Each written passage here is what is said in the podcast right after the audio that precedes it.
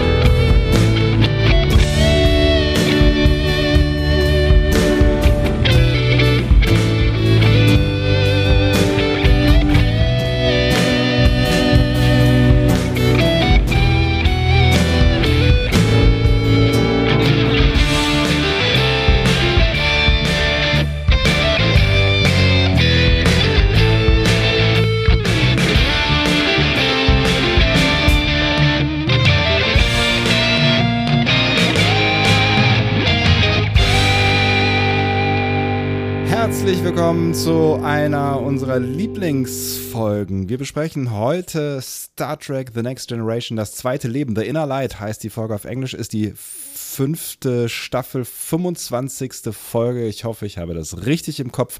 Ich hoffe, ich habe richtig im Kopf, dass auf dem Panel heute Andreas Dom sitzt. Und Sebastian Sonntag. Schön, dass ihr mit dabei seid. Schön, dass wir wieder Lieblingsfolgen haben. Schön ist dieses neue Intro. Boah, hatte ich gerade eine Gänsehaut. Wirklich. Es funktioniert Auf Knopfdruck. Auch das Also haben wir natürlich nur für uns selber gemacht, aber ich, ich finde es wirklich groß, groß, großartig. Toll. Also wir haben uns überlegt, ähm, wir hatten, wir hatten ja, wir sind ja ein bisschen anders gestartet in, in, in diese, diese Podcast-Welt, in diese Star Trek-Welt, auch weil wir gedacht haben, damals, ich packe nochmal kurz den ganzen Geschichtshammer aus hier, ne? Damals, als wir angefangen haben, haben wir ja mit Discovery angefangen. Star Trek Discovery, neue Star Trek-Serie. Wir haben gedacht, wow, endlich kommt eine neue Star Trek-Serie. Mal gucken, wie lange das so dauert und bis die dann wieder verschwunden ist und so lange. Äh, sprechen wir doch einfach mal drüber und nennen uns ganz geschickt Discovery Panel. Naja, und dann kamen halt die anderen 50 Serien. Und dann wurde es schwierig mit dem Namen. Das haben wir ja ganz geschickt gelöst. Das Problem sind wir los. Aber wir haben dann halt auch vor Lieblingsfolgen immer unseren Discovery Opener gespielt, äh, obwohl wir mittlerweile für die anderen Serien andere Opener hatten. Und dann haben wir uns irgendwann überlegt, dass wir eigentlich ja zwangsläufig für die Lieblingsfolgen einen anderen Opener bräuchten, weil der Opener für Discovery, den wir für alles benutzt haben, ja eigentlich für Discovery ist. Naja, und jetzt haben wir es endlich umgesetzt. Und das Warten hat sich gelohnt.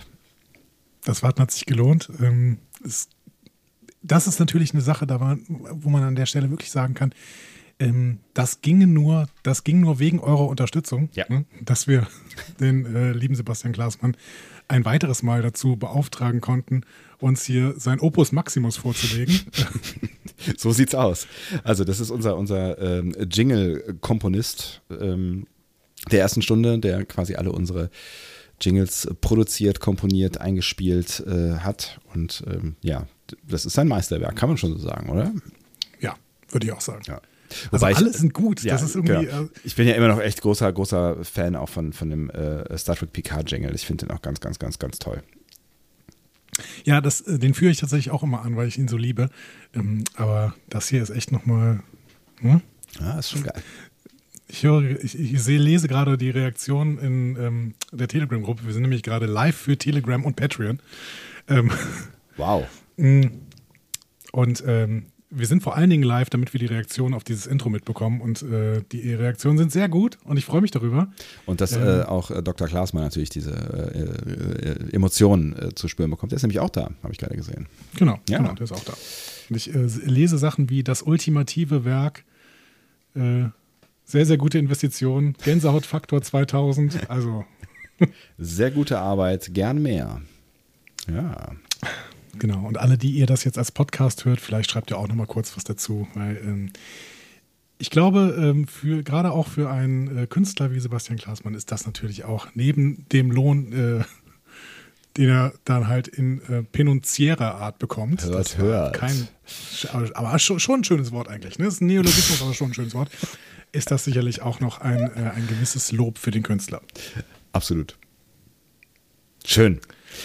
Schön, schön, dass wir irgendwie wieder hier äh, zusammensitzen und über Lieblingsfolgen sprechen. Schön, dass wir so starten konnten in diese neue Saison, möchte ich sagen. Schön, dass wir überhaupt die Möglichkeit haben. Ich habe es ja äh, jetzt in unserem letzten Cast schon gesagt, ähm, dass wir ja nicht mehr so richtig dran geglaubt haben zwischendurch, dass wir überhaupt jemals nochmal dazu kommen werden, irgendeine Lieblingsfolge zu besprechen. Aber dann kam alles anders.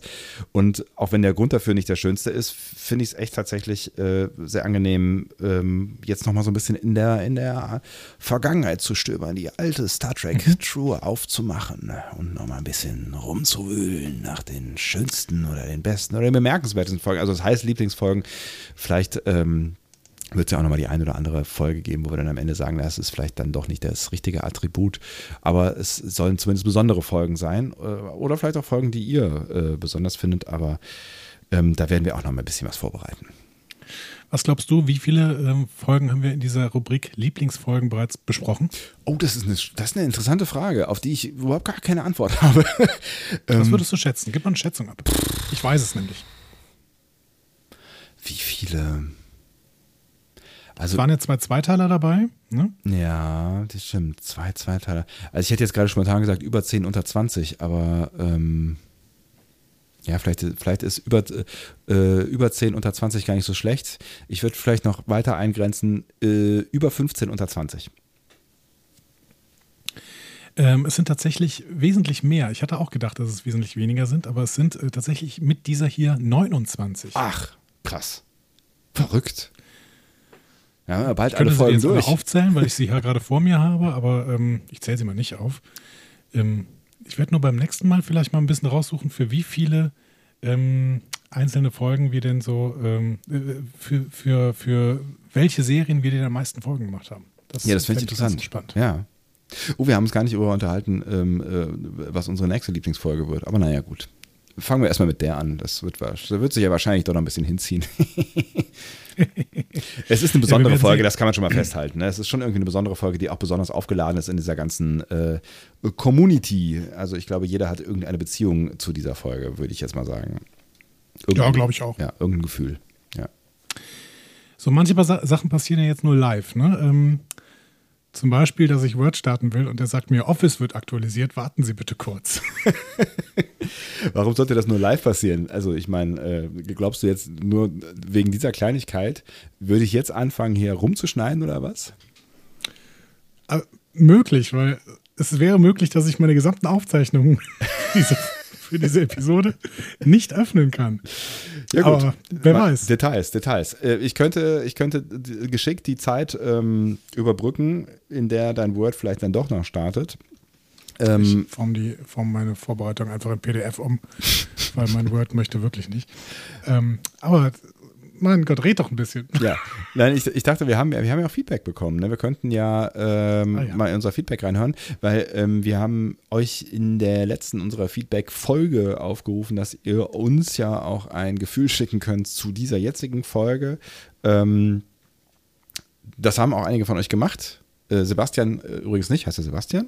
Verdammt, ich glaube Sebastian, oder? Was? Ah unser, unser, unser, unser. Äh, äh das war Sebastian, glaube ich. glaub, ich ja? War, ich, ja, das war Sebastian. Unser, unser äh, äh, Beispielfeedback. ja. ähm, Sebastian hat auch ein Gefühl. Ich hoffe, er heißt Sebastian. Jeder sollte Sebastian heißen. Egal. Ähm, er hat, er hat auch ein Gefühl, aber äh, eher eins zu uns als äh, zu dieser Folge. Aber auch das wollte er loswerden und ähm, da wir es so gerne hören, wenn andere Leute über uns sprechen, äh, bitte. Hallo, liebe Panelisten. Hier spricht Sebastian, 78er Jahrgang, was an sich schon für Qualität spricht, meiner Meinung, aber egal. Ich wollte euch einfach nur mein Riesenkompliment für euren sehr kurzweiligen Podcast machen und das kurzweilig meine ich jetzt auch nicht ironisch. Witzigerweise gebe ich jetzt ein Feedback auf eine Feedback-Folge, aber ich habe mir, wie viele andere auch schon Sorgen um euch gemacht und musste jetzt erstmal was loswerden. Ich bin durch die Folgenbesprechungen von Discovery Staffel 3 auf euch aufmerksam geworden und war sehr angetan davon, dass neben eurem durchaus angenehmen professionell klingenden Stimmen, eurem Fachwissen und der mithin professionellen Aufmachung auch offen Alkohol- und Zuckerkonsum propagiert wurde. Ich habe da nicht nur alle anderen Folgenbesprechungen nach und nach nachgehört, von Picard über Lower Decks bis hin zu den schon erschienenen Shorttracks und den Lieblingsfolgen, sondern habe dann sogar noch mal die Besprechungen zur dritten Staffel noch einmal gehört, also quasi einen Re-Here gemacht, was jetzt, wo ich das ausspreche, extrem seltsam klingt. Aber hey, ich arbeite im Kulturbereich und habe gerade extrem viel Zeit. In diesem Sinne macht weiter so und auf das noch viele weitere Star Trek-Serien kommen, damit ihr immer schön was zu besprechen habt. Äh, wir, wir äh, propagieren offen äh, Alkoholkonsum, also Zucker, klar, ja, da, da, da, warten wir ja immer noch auf den Werbedeal. Hast du was gehört eigentlich? Den, den einen Werbedeal, den haben wir noch in der Tasche gehabt. Ähm, ja, wir arbeiten ja jetzt in Richtung ein, Dr. Oetker. Einseitig oder? hatten wir den in der Tasche. Egal. Ähm, stimmt, Dr. Oetker. War es Dr. Oetker? Hast du nicht mal Mercedes gesagt? Ich weiß nicht, was schlimmer ist. Aber nee, du hast gesagt, Dr. Oetker ist. Mercedes ist Mercedes ganz am Ende und Mercedes möchte ich ja eigentlich auch gar nicht. Dr. Oetker, ist, ein, ist schon so ein schönes Zwischenziel. So ein, so, ein, so, ein, so ein bodenständiges Familienunternehmen, hast du gesagt, ne? Genau, genau. Genau, ein kleines bodenständiges Familienunternehmen. Äh, aus NRW. hat niemand gesprochen. Ne? War das, war, war nicht aus, aus Bielefeld, aus ja, Bielefeld, genau. Ja, genau. Ähm, ich habe ich hab jetzt, ähm, ich, ich weiß gar nicht, in irgendeinem Podcast habe ich es gehört, ich glaube, es war in Fest und Flauschig, ähm, dass äh, Dr. Oetker den russischen Zupfkuchen erfunden hat. Wirklich? Ja. Hätte ich nicht gedacht. Ich Hätte auch gedacht, nicht. das wäre ein russischer Kuchen. Aber. Ja. Ich, ich hatte auch immer so äh, in meinem Klischee zerfressenen Hirn Frauen um die Jahrhundertwende, die Kuchen zupfen, was auch immer das sein mag, vor meinem inneren Auge. Ihr seht, dass alles in diesem Bild einfach nur schlimm ist. Ähm, aber gut, ähm, wissen wir das auch. Ist in Bielefeld erfunden worden. Das gibt's ja gar nicht. Genau. Ähm, ja, genau. Aber um äh, auf dieses, was du gerade ansprechen wolltest, einzugehen. Ja, wir machen gelegentlich Werbung für Gin-Konsum. Ah ja, stimmt. Ähm, ja, ja, ja. Das möchte ich auch nicht unterlassen. Nee. Ähm, denn ich bin davon fest überzeugt, dass das das Richtige ist. auf jeden Fall. Genau, parfümierte ähm, Schnaps, Schnäpse zu trinken ist auf jeden Fall eine, immer eine gute Sache. Ähm, nee, ja. Vielen Dank auf jeden Fall, äh, lieber Sebastian, für dieses Feedback. Wir übernehmen übrigens keine Haftung für äh, seelische oder auch ähm, geistige Schäden ähm, für dieses massive Hören des Discovery Panels. Ähm, aber ich habe mich sehr darüber gefreut, über dein Feedback. Es war ein sehr, sehr professionelles Feedback. Ich habe das Gefühl, dass äh, unser Feedback auch immer professioneller wird und damit uns im Rahmen von Professionalität deutlich überholt. Ja. Ähm, aber wir holen es einfach äh, mit, mit, äh, mit was eigentlich nach. Ich weiß Ich weiß es nicht genau. nach. Sebastian hat ja auch gesagt, irgendwie mit, mit unterprofessionellem Auftritt. Was, was an unserem Auftritt ist denn nicht professionell, frage ich mich an dieser Stelle. Also auch vielen Dank von meiner Seite äh, für das Lob. Ich nehme natürlich jetzt immer das raus, was, äh, ne, was mein Ego hart verletzt, weil ich stehe hier für Qualität. Es gibt ja, genau. genau, das L bei dir äh, steht für Qualität. Ähm, die, ähm, L, das Äh, es gibt verschied- Qualität.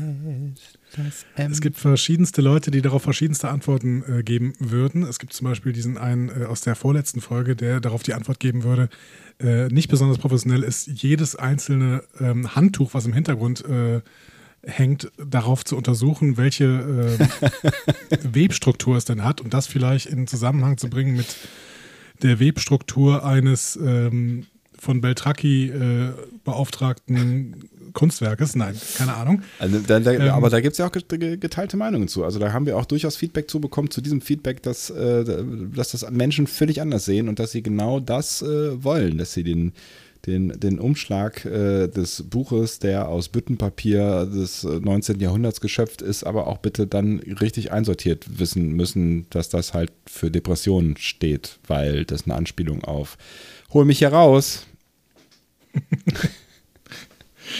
Äh, absolut. Da haben äh, mehrere Leute gesagt, das äh, sollte man doch so machen. Das sollte man, das sollte man, das soll, sollte man zwingend so machen. Dringend.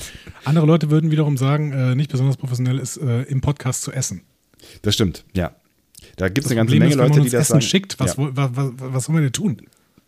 was, genau, was, was soll man, wir müssen, ja- wir müssen ja auch eine gewisse Glaubwürdigkeit darstellen. Ne? Also natürlich schmeißen wir ja immer das alles sofort weg, aber ähm, das können wir euch ja nicht sagen. Also,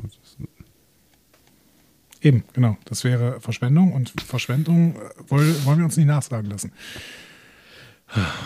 Vielen Dank auf jeden Fall für dieses ja. ganze Feedback. Äh, ihr müsst euch äh, unbedingt noch mehr melden bei uns und uns noch mehr Feedback geben, weil äh, euer Feedback ist wirklich ein kleiner Traum. ja, und ich finde es wirklich bemerkenswert, Sebastian, um das nochmal gerade kurz hier. Ne? Also ich finde es wirklich bemerkenswert. Also ich habe noch von niemandem so richtig gehört, ehrlich gesagt, der uns gereheart hat, ohne die Serie nochmal zu gucken. Also ich habe schon Doch, von Menschen. wir schon mal, das hatten wir schon mal gehört von Leuten, die die Serie überhaupt nicht gucken wollten und äh, sich dann lieber das von uns erzählen lassen. Ja, aber dann alleine das, das Hören einmalig, aber doch nicht. Weißt du, also dann nochmal, er hat ja die dr- dritte Staffel von uns quasi nochmal gehört, wenn ich es richtig verstanden habe, ohne die Serie zu gucken. Fände ich ganz spannend, dieses Experiment. Also vielleicht können das noch ein paar von euch äh, auch mal nachmachen und mal sagen, wie sie das denn fanden. Shaq fragt gerade, ob äh, Nina Chefin von Sebastian ist. Ich bin darauf gespannt, was sie äh, darauf sagt, aber das soll euch nicht kümmern, die ihr diesen Podcast hört. Ich lasse mich nicht weiter ablenken von diesem Nein, nein, nein. Ich würde sagen, wir starten jetzt auch mal in diese Episodenbesprechung, denn wir haben viel vor Ja. und mittlerweile habe ich ähm, nicht mein Word repariert leider, sondern ähm, tatsächlich die äh, Datei online in ein PDF umgewandelt und jetzt kann ich hier damit arbeiten. Aber was, was, äh, wa- was, was passiert denn da, wenn das Updates haben will? Also musst du dann deinen Rechner neu starten oder was? Ich weiß nicht, es, es updatet einfach nicht. Ach so, es updatet Aber nicht. Okay. Auch Aber das es soll startet nicht das auch Problem nicht. unserer Nein. HörerInnen sein. Natürlich nicht. Ähm, es könnte in den nächsten Tagen zu meinem Problem werden, wenn ich hier nicht mehr arbeitsfähig bin. Aber- Aber wir werden sehen. Ähm, wir starten jetzt mal in diese Folge, würde ich sagen. Habe auf jeden Fall große, große Lust äh, darauf und bin sehr gespannt, wo du uns überall hinführen wirst, weil vor ungefähr einer Woche du äh, auf unserem schönen Twitter-Account mehrere äh, Star Trek und Philosophie-Wälzer gepostet hast, wahrscheinlich einfach nur um anzugeben. Nur um anzugeben, da stand im Prinzip äh, zu The Inner Light überhaupt nichts drin. Gut. Es ging, ne, ist alles, alles gut. Ähm, um mal sofort eine Sache abzuhandeln, ne, die muss, die müssen, die muss jetzt passieren. Ja, Ne? ja. The Inner Light könnte man natürlich auch der Siedler von Katan nennen. So. Das musste jetzt mal ganz kurz raus. Ne? Ja. dieser sich anbietende Flachwitz und jetzt schieben wir den zur Seite und jetzt können wir richtig über diese Folge reden.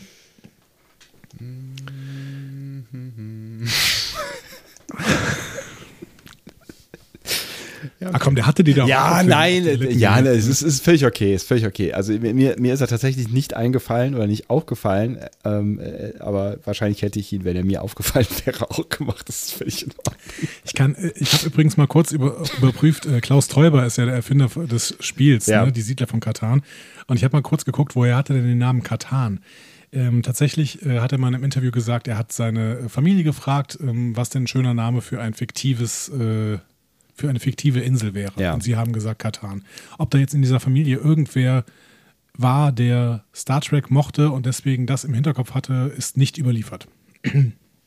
Aber ähm, das Katan von, äh, ähm, vom Siedler wird ja mit C-A-T-A-N geschrieben und das Katan aus, aus, aus the Inner Light ähm, mit Doppel-A, oder?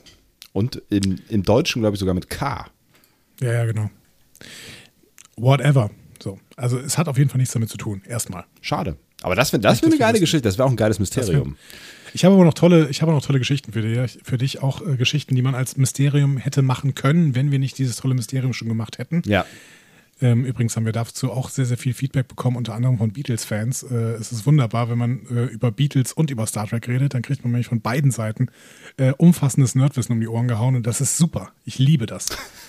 Wir müssen nur noch überlegen, was man noch äh, so ähm, für, eine, für eine Welt triggern könnte. Ja, finde ich gut. Was gibt es noch für eine Nerdwelt, die man da triggern könnte? Ähm, mit Nerdwelten kenne ich mich ja nicht so richtig aus, ne? Mir fällt da gerade was ein. Ja. Ich möchte ein Gewinnspiel jetzt machen. Was? Fällt mir gerade ein. Was? Ja. Ich mache ein Gewinnspiel jetzt. Moment, zuerst triggerst du mich und willst ja Nerd. Ich musste jetzt gerade daran, an, daran denken, dass ähm, äh, ja tatsächlich wieder eine FedCon äh, angekündigt wurde. Und dass ähm, auf der FedCon äh, viele Menschen von Star Trek, äh, Star Trek, Stargate Atlantis sein werden. Da, darin hast du, dahin hast du mich gerade mit deiner Frage gebracht. Wollte wollte ich nur mal gerade kurz. Ja. ja. Nie gesehen. Ähm, Ich auch nicht. Aber es ist eine aber wir sind tatsächlich, wir sind tatsächlich in anderen fiktiven Welten. Und zwar, Leute, ein Gewinnspiel. Es ist ein Expertengewinnspiel und es hat mit unserem Intro zu tun. Dem äh, Lied von Sebastian Sonntag. Äh, äh, nee, Klaasmann heißt der Mann. Sebastian. Sebastian Feedbackmann, Sebastian Klaasmann, Sebastian Sonntag, Sebastian, äh, Gott, ja. Ähm, in diesem Intro, ihr könnt das jetzt, ihr könnt jetzt zurückspulen und das nochmal hören. Ähm, aber Achtung, wenn ihr das jedes Mal macht, wenn ich das sage, geratet ihr in eine Zeitschleife. Ähm, ihr könnt jetzt dahin springen und das noch. Fand ich besser als den Siedler von Katan. Also, ihr könnt da Jetzt hört jetzt niemand mehr zu, das ist klar, ne? Ab diesem Zeitpunkt ist vorbei. wenn ihr das gehört habt, ja, in diesem Intro ist eine Anspielung auf eine andere äh, ähm, fiktionale Welt drin.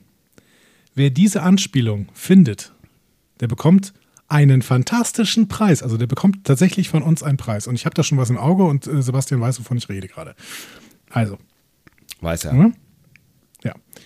Ähm, wenn ihr da eine Anspielung drin gesehen habt an eine andere fikti äh, fiktionale Welt, dann schreibt ihr uns doch an ähm, info at discoverypanel.de. Bitte nicht ins Forum, bitte nicht auf Twitter, das ist, wäre nämlich ein Spoiler für die anderen Leute, die noch suchen.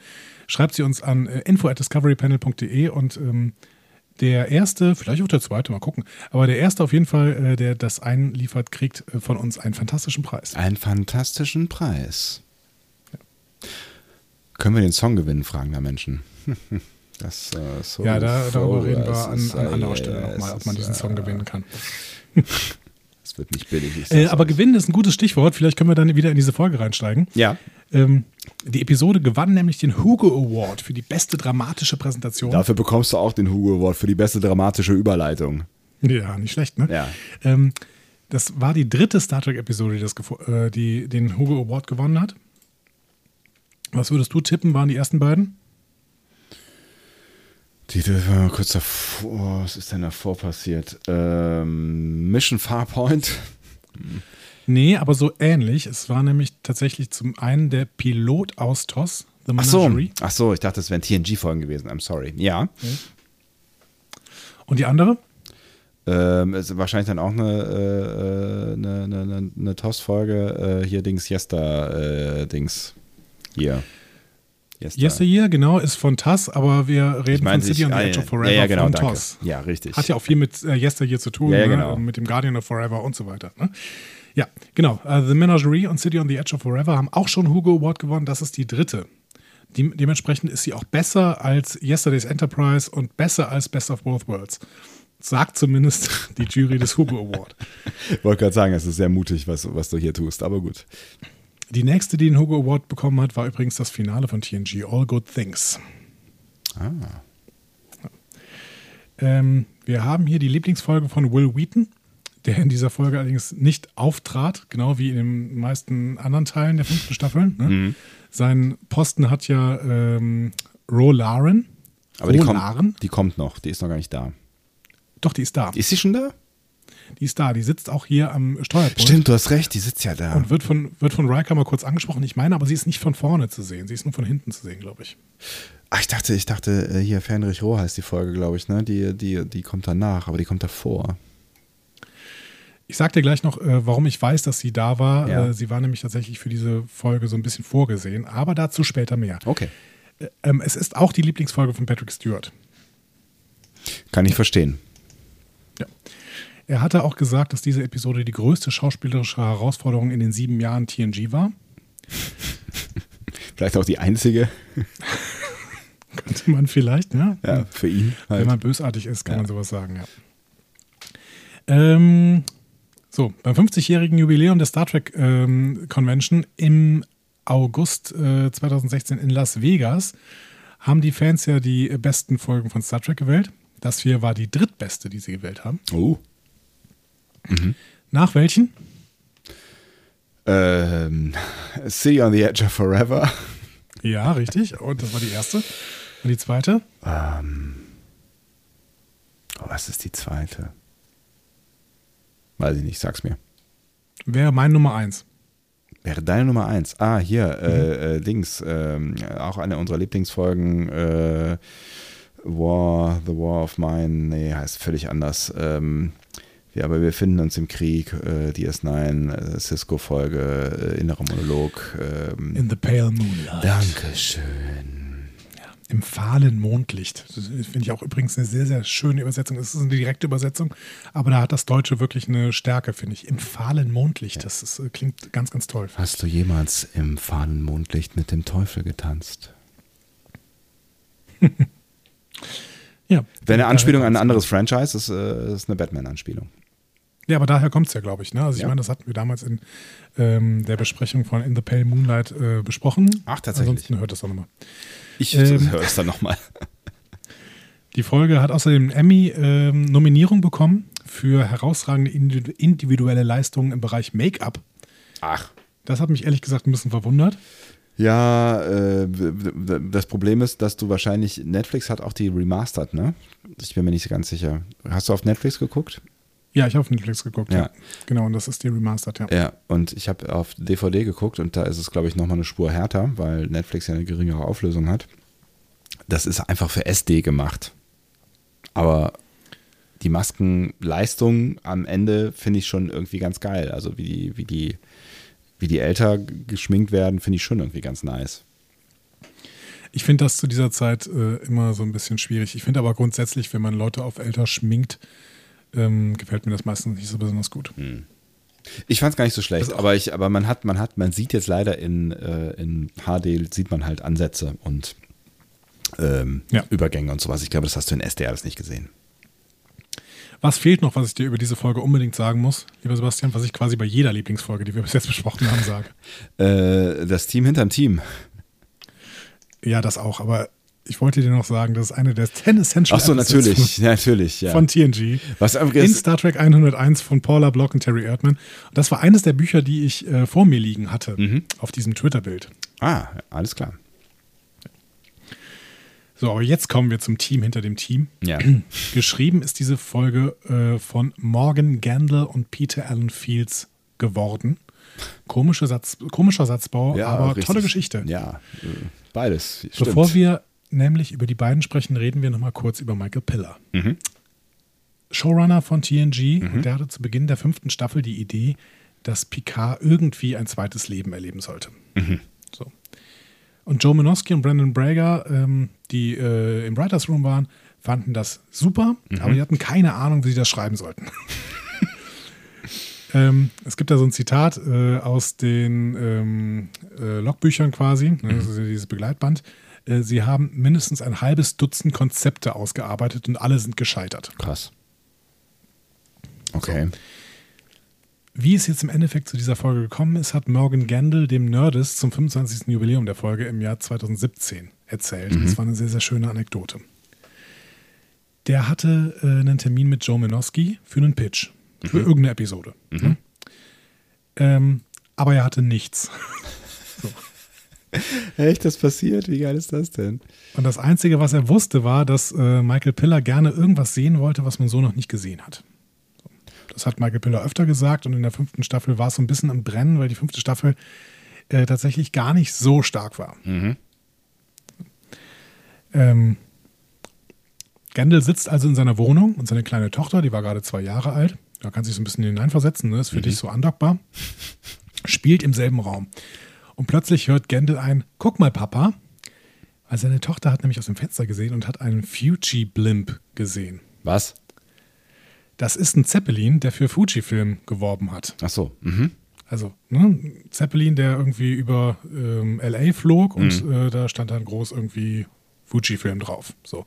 Und die sind sehr bekannt geworden, weil Fuji das über Jahre gemacht hat und werden deswegen Fuji-Blimp gemacht. Und 92 wirkte das auf Gendel tatsächlich noch eine, auf eine gewisse Art futuristisch. Das ist ja eigentlich auch ein Blick in die, in die Vergangenheit, aber gut. Ja, genau. Aber trotzdem ist halt so irgendwie so ein sehr, sehr seltsames Flugobjekt plötzlich im Himmel. Ne? Und da kam Gendel eine Idee. Was wäre denn, wenn die Enterprise auf eine Sonde trifft, die Werbung direkt in dein Gehirn platziert, die dich quasi zwingt, eine Erfahrung zu machen?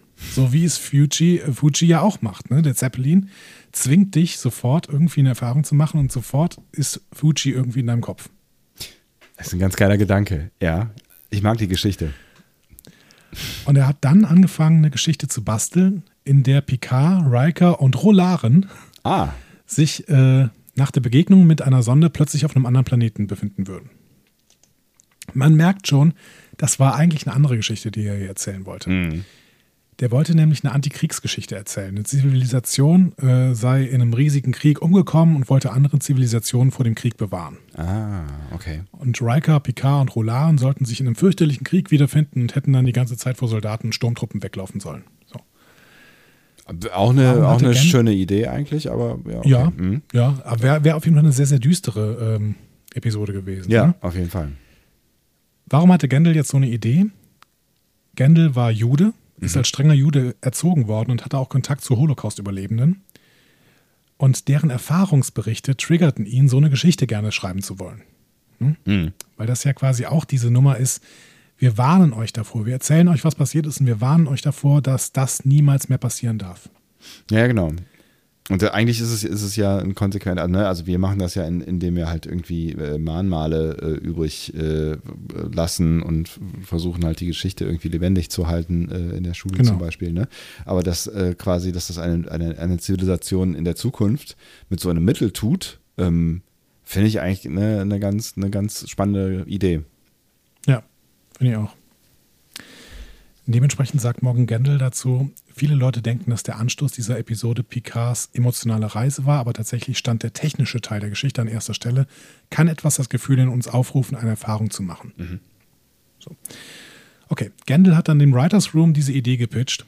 Und dann hat es bei Joe Minosky, Brandon Brager und Ronald D. Moore, die gerade da im Writers Room saßen, Klick gemacht und dann meinten die, hey, Moment, das ist doch das perfekte Vehikel für die Story-Idee von Pillar. Immerhin, immerhin da haben sie geschaltet, ja. Ja, da haben sie geschaltet. Also haben sie angefangen, mit Gendel an der Story zu arbeiten. Und als sie die Stories dann zusammengebracht hatten, äh, haben sie einen Termin mit Pillar selbst gemacht. Da bei diesem Termin hat Gendel dann seine Folge gepitcht und die anderen haben so getan, als hätten sie noch nie davon gehört. Was? Und haben, als sein, sein Pitch zu Ende war, alle überschwänglich reagiert. Und dann äh, Joe Minowski hat sich daran erinnert, sagt so, ähm, die haben dann so gesagt, boah, ist das großartig, das ist es, fantastisch. Ne? Was? Wie dreckig. Ja. Michael Piller hat einfach da gesessen und hat ihn ein bisschen schwärmen lassen, hat dann am Ende gesagt, ich liebe es. und laut äh, Joe Minowski äh, hat Piller erst viele, viele Jahre später von äh, diesem Fake erfahren, den Krass. die Nachwuchsautoren da gemacht haben. Das ist ja krass. Okay. Ja, nach diesem, nach diesem Pitch hat ähm, Piller dann Gendel eingeladen, irgendeinen Entwurf einzureichen, der in diese Richtung geht. Ne? Und äh, Gendel hat aber immer noch dieses Anti-Genozid-Ding im Kopf und schrieb dann einen Text, äh, in der die Enterprise-Crew auf einem Planeten mit einer Zivilisation um den Einstieg in die Föderation verhandelt. Und man sich fragt, wie diese Zivilisation so schnell so großen technologischen Fortschritt machen konnte. Bis dann klar wurde, dass sie dafür Genozid an Katan begangen haben. Und das sollte dann halt durch die Sonde klar werden. Auch eine schöne Geschichte. Auch eine schöne Sch- Geschichte, genau. leider, leider auch nicht realisiert worden. Ähm, Piller wollte den Fokus nämlich auf PK haben und nicht auf der Enterprise, nicht auf großer Politik. Ja. Und dann hat Gendel das halt für ihn umgeschrieben. Aus Zeitgründen wurde das Drehbuch dann nach der Vorbereitung von Gendel an ähm, Peter Allen Fields übergeben und der ähm, hat äh, das dann zu Ende geschrieben. Den kennen wir schon. Ähm, der hat vor allen Dingen für DS9 überragende Episoden vorgelegt. Progress haben wir besprochen, Mollybox Mond ist das. Ne?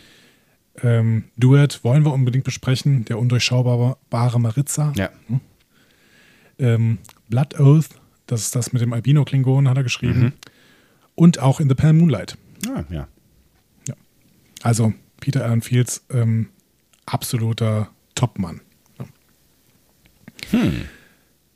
Morgan Gendel hatte im Endeffekt noch die Namenswahl. Dazu, darüber haben wir in der letzten Folge gesprochen. Also für ihn war es so ein Insider-Gag zwischen sich selbst. Äh, Ja.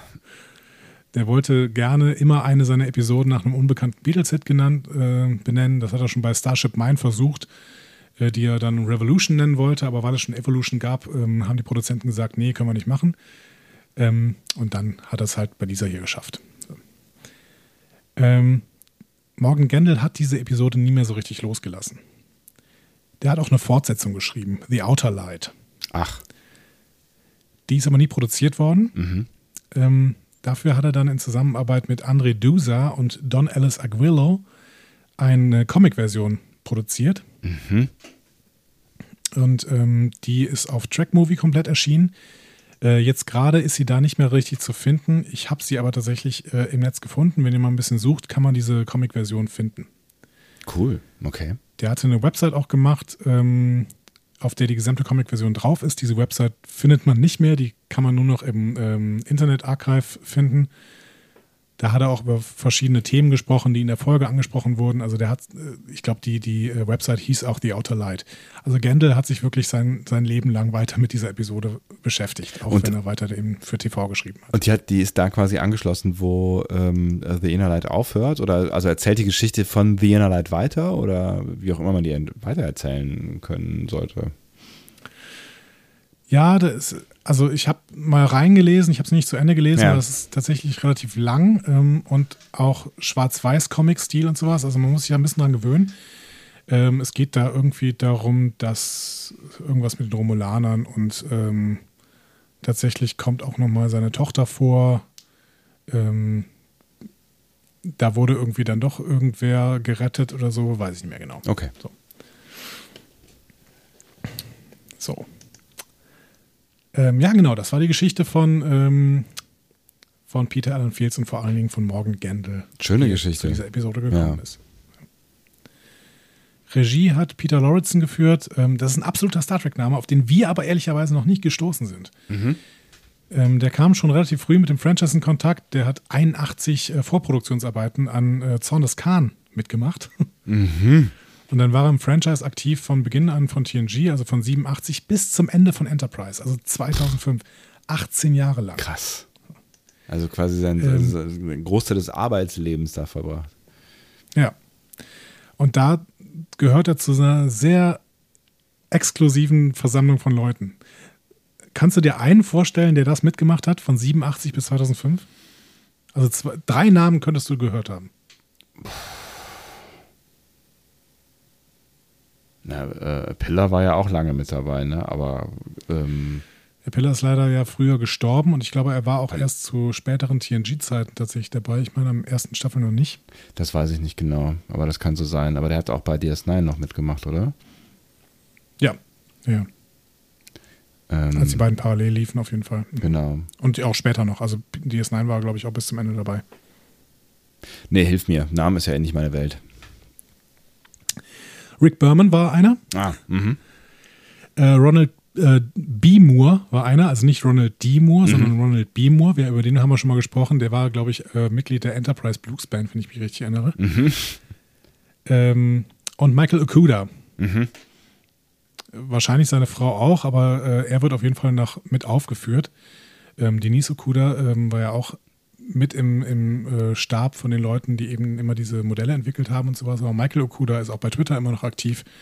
Ähm, sehr, sehr netter und sehr, sehr äh, arrivierter Typ auch. Die Den vierten, den Schattenredaktion ich gefunden habe, war David äh, Takemura, aber da weiß ich nicht genau, was er gemacht hat. die Schattenredaktion hier schießt ja aus der Pistole mit Jonathan Frakes, der wahrscheinlich der, der Mensch ist, der am längsten im Franchise aufgetreten ist. Obwohl, naja. Genau, aber Ja. ähm, Frakes war halt nicht die ganze Zeit äh, mit im Produktionsteam. Also Nee. der hat irgendwie jetzt nicht bei DS9 groß mitproduziert oder bei, ähm, bei Voyager oder sowas. Der hat damit zu mal Folgen gemacht Ja, halt. naja, genau. Und sehr, sehr viele Folgen, aber halt, genau. Ja. So, Ja, äh, wir waren, wir waren gerade noch bei Peter, Peter Lauritsen. Ähm, bei TNG hat er von Anfang an eine leitende Funktion gehabt, war auch relativ bald hauptverantwortlicher Produzent für die visuellen Effekte. Und er war so ein großer Name für Star Trek, dass er sogar in einem Sa Sammelkartenset vorkam. In Star Trek TNG hinter den Kulissen von Skybox International. geil. Das Schöne ist, auf jeder Sammelkarte durften die abgebildeten Personen selber ihre Rolle mal beschreiben und er hat das so getan. Er sagt, ich bin für alle Postproduktionsaspekte der Show verantwortlich. Dazu gehören Filmübertragungen auf Videoband, Soundeffekte, visuelle Effekte, Musik. Ich Film- beaufsichtige 14 Mitarbeiter. Filmübertragungen auf Videoband finde ich, finde ich richtig nice. Es war diese Zeit. Ja, voll. Peter Lauritsen wurde 93 etwas entlastet, als DS9 begann, weil dann war seine Arbeit zu viel. Und äh, der von uns sehr bekannte Dan Curry wurde dann befördert und hat den Rang des Produzenten für visuelle Effekte bekommen. Ähm, und Peter Lauritsen hat dann eben äh, ein paar weniger äh, Post-Production-Sachen gemacht. Hm. Genau. Ähm, für die Episode hier hat er den Hugo Award bekommen, aber das habe ich eben schon gesagt. Yes. So, das war die Geschichte des Teams hinter der Folge und so ein bisschen der Entstehungsgeschichte der Folge. Und jetzt können wir im Prinzip in die Folge reingehen. Nach nur 37 Stunden und 25. Nee, es geht eigentlich, ne? 48 Minuten. Ja, ja, also es war schon, es war schon ausführlich, aber es ist ja auch schon, also ne, Ehre wem Ehre gebührt. Also diese Geschichte, vor allen Dingen die Entstehungsgeschichte, die fand ich richtig geil. Also es ist ja echt eine, eine, eine bemerkenswerte Geschichte für eine bemerkenswerte Folge. So, also insofern Ja. kann man mal erzählen, ja. Das ist toll, dass bei diesen, bei diesen Highlight-Folgen gibt es natürlich dann sehr, sehr viel Begleitmaterial, was man im Internet finden kann. Also ich habe da tausende von Sachen lesen können. Ähm, und musste tatsächlich so ein bisschen karatieren, was ich denn überhaupt mit reinnehme. Ne? Klar. Also man hat auch, es gibt auch so tolle Quellen wie Ex Astro Scientia, ne? also äh, Jörg Hillebrand quasi Ja. mit seinem Team.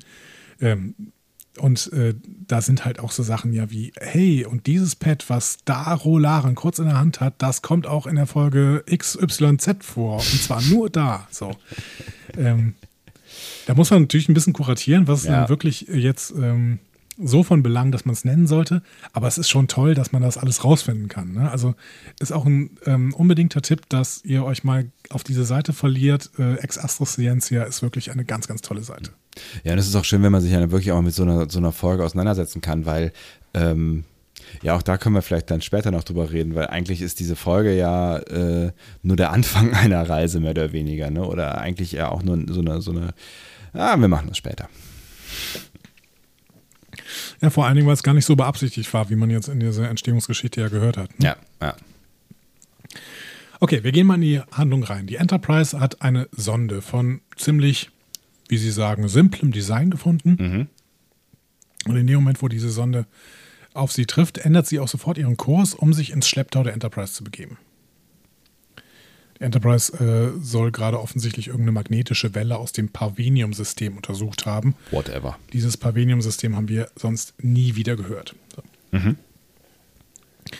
Die Sonde sendet auf jeden Fall unvermittelt plötzlich einen Strahl aus und Picard kollabiert. Mhm. So, das ist der erste Punkt, wo man natürlich so ein bisschen nitpicky sein könnte. Ne? Also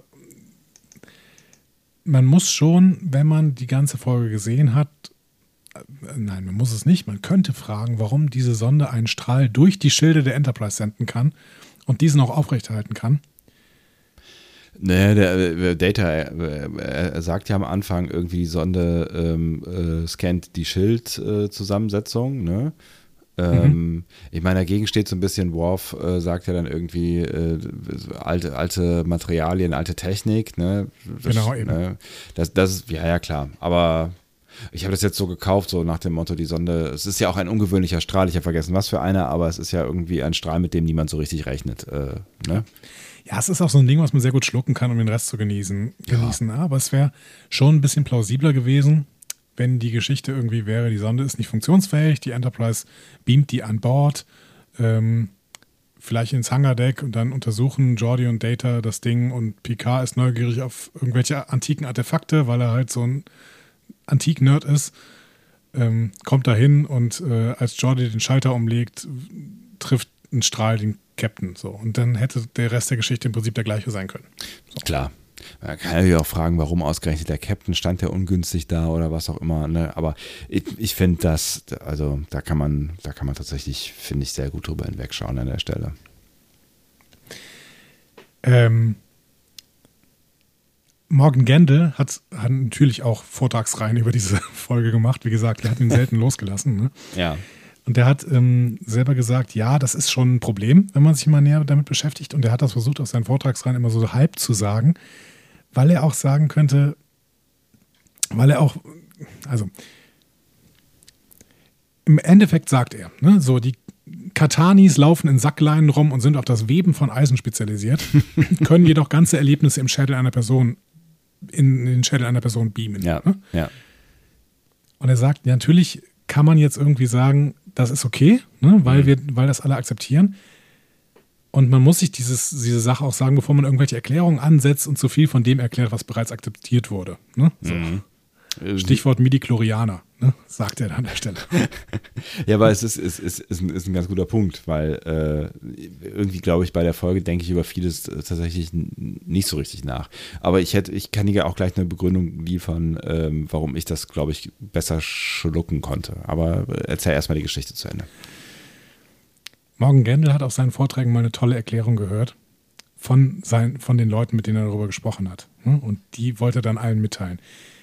Er sagte, äh, diese Erklärung sagte, die Katan-Wissenschaftler ähm, haben ihren nukleonischen Geisttraum nicht unbedingt auf der Grundlage des genauen Zeitpunkts erstellt, zu dem er konzipiert wurde.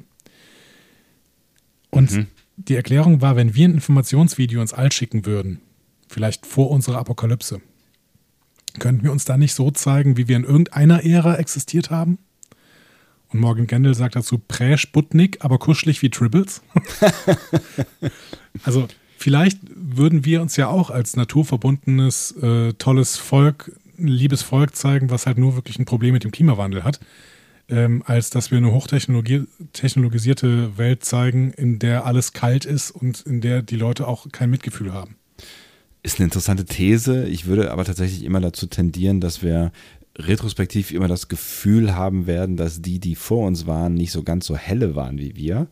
Und ich glaube, das denken wahrscheinlich schon seit Menschengedenken immer Menschen über die Generation, die davor waren. Also, dass die, dass die Entwicklung einfach weitergeht und dass wenn ich irgendwie Leute in den 50ern zeige, dass die einfach ähm, nicht dem Standard entsprechen, dem, weiß ich nicht, moralischen Standard von mir aus, dem ethisch-moralischen Standard, den ich zeigen möchte oder transportieren möchte, auch wenn es da vielleicht ein bisschen kuscheliger gewesen ist.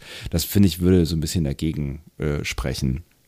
Was ähm, bei mir, möchtest du antworten, dann halte ich kurz die Luft Ich möchte da kurz antworten, ja. Ja. Aber es gibt da auch diese Tendenz, ähm, dass, auch schlaue Leute, also nicht, nicht nur die Leute, die sagen, früher war sowieso alles besser, Ja. sondern wirklich auch die, die Leute, die ähm, mal überprüfen, was denn früher eventuell besser war, dann auch sagen, ja, diese Naturverbundenheit und das mit der Natur leben war tatsächlich früher besser. Und dass wir uns dann eher so darstellen würden, als dass wir wirklich eine, eine Zivilisation sind, die das nicht selber ausgelöst hat, sondern die irgendwie ähm, halt versucht hat, immer mit der Natur zu leben und nur ein Stück weit äh, die Natur äh, zu nutzen. Hm. So, für unsere Zwecke. Kann man vielleicht so sehen, aber finde ich tatsächlich eher, also finde ich auch wieder schwierig tatsächlich als Begründung, aber in meinem Kopf.